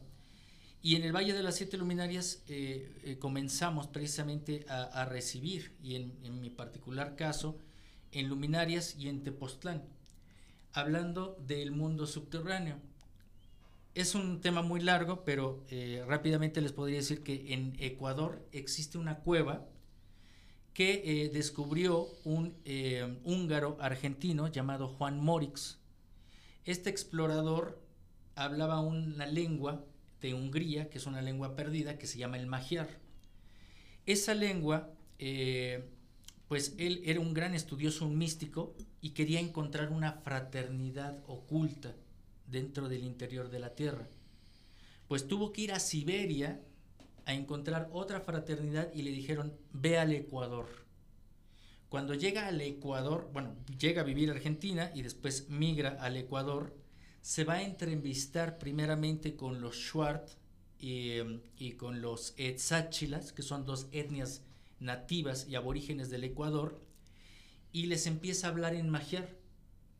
Y ellos se sorprenden porque el magiar... Sin saberlo. Y, el, eh, el, idioma de, estos nativos es igual. Por eso menciono que los antecedentes del repoblamiento surgen de América hacia el mundo. Es decir, esa lengua es nativa del de, Ecuador, pero, se, pero migró precisamente a Hungría. Pero para no ser esta historia tan larga, entonces él entra en contacto con ellos y le dan acceso a esta cueva, la famosa cueva de los tallos. Él entra y hay unos conductos kilométricos, sea, son grandes galerías, en donde junto con los Schwartz le llevan a una zona y a unos salones donde encuentran vestigios arqueológicos, planchas metálicas, planchas de oro, planchas de mm. bronce, planchas de plata. Y esas son de eras, era la era de plata, la era de bronce, la era, del cobre, la era de oro. Pero encuentran vestigios que son parecidos a los sumerios. Ok, hasta ahí esta parte. Dentro de las experiencias de contacto se nos dijo que México, como menciono, se tendría que detonar precisamente el despertar de estos lugares. Y a eso me he dedicado yo. Realmente no hay otros investigadores o se dedican al fenómeno ovni o nada más. Yo me he dedicado a descubrir precisamente esas entradas, ir a esos lugares, entrar en contacto. Y una de estas cuevas a las que he ido, ya son dos expediciones que hemos realizado, es en Cuetzalan, Puebla. En Cuetzalan, Puebla, en el año 2004 se quedaron atrapados militares ingleses. Y esos militares ingleses iban en búsqueda, obviamente se dijo que iban por uranio, que iban por, por cosas, pero no, realmente iban por vestigios de este tipo. Porque en el año 69 eh, que descubre eh, en la cueva de los tallos Juan Morix esto, se empieza a, saber que existen en el mundo muchos lugares donde hay este tipo de galerías donde está la real historia de la humanidad. Bueno, pues eso fue en el año 69. En el año 76 entran una eh, comitiva también inglesa, aquí es donde entra la, comunidad de, esas conspiraciones de los ingleses o los gobiernos, y es comandada ni más ni menos que por Neil Armstrong, el astronauta. Muchos de los astronautas, lo hemos platicado también en otros programas aquí en Vive Radio, existieron 12 astronautas que pisaron la luna y cuando llegaron a la Tierra no volvieron a ser los mismos. Hay un libro que se llama Lunáticos. Muchos de ellos investigaron temas religiosos, fueron por el Arca de la Alianza, pero Neil Armstrong fue a la cueva de los tallos. Dentro de estas informaciones se nos comunicó que en la cueva de Quetzalan era una parte gemela a la cueva de, de los tallos, que ahí encontraríamos estos vestigios. Y tengo fotografías de las naves, ¿no? Porque eh, dentro de estos protocolos que he hablado, no nos podemos atrever a ir a lugares nada más por entusiasmo. Claro, porque, porque me dijeron y a ver. Arriesgamos la vida. Sí, sí, sí. Híjole. Entonces, eh, son, son cosas que, que se dieron en, en, esos contactos de información. Tienes que regresar, Roberto. Tienes que regresar. Sí. Ah, muchas gracias. Oye, mencionabas de la conferencia que vas a tener próximamente. Si nos recuerdas eh, cuándo y dónde y cómo va a ser, si sí, la gente quiere eh, ir. Eh, ustedes van a encontrar la información en, en la página de Facebook, que es Enigmas 360 grados. Y esto va a ser en San Juan del Río. Vamos a, a dar un, una conferencia acerca de lo que es el proyecto humano, lo que nos han dado de información y cuál es eh, pues esa, eh, esa finalidad precisamente del contacto extraterrestre y cómo es la evolución del ser humano para alcanzar precisamente el cumplimiento de, de lo que ellos dicen. Y vamos a dar un taller eh, también vivencial para poder sí, vivencial en el hecho de poder eh, ir a un cerro, que es muy eh, típico allá de actividad ovni, de, que son eh, las tres cruces, son tres cerros que también haces un vórtice energético ahí en San Juan del Río, pero vamos a hacer prácticas, vamos a explicar lo que son los protocolos de contacto, pero sobre todo vamos a ir a la montaña, a ese cerro, para que la gente pueda vivir su experiencia de contacto si es que se dan las condiciones, obviamente. Excelente. Entonces, para, para registrarse a través de tu página. A través de la página de Enigmas 360 grados y eh, esto está tentativamente para finales de este mes de noviembre. El último fin de semana de, El último de fin noviembre. de semana puede ser 26, 27 ¿no? de, de noviembre. Leonardo, pues muy Muchas interesante. Gracias. Digo, ya nos comes un poquito, pero si, si, hay oportunidad de que regreses para seguir eh, extendiendo el tema, porque bueno, esto nunca va a acabar. Sí, sí, sí, sí totalmente. Muy bien, pues muchísimas gracias. No, gracias, a ti, Ernesto, muchas, muchas gracias. Muchas Amigos, gracias. gracias. Nos escuchamos y nos vemos la próxima semana. Y, gracias. No, y conéctense a tiempo, por favor. ¿sí? Ay, compadre. Ay, muchachos. Cuídense. Gracias, bye.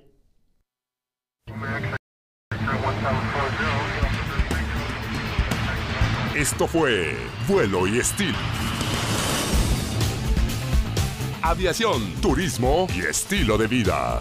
Autorizados para aterrizar. Hasta la próxima. Gracias por volar con nosotros. Vuelo y estilo. Vuelo y estilo.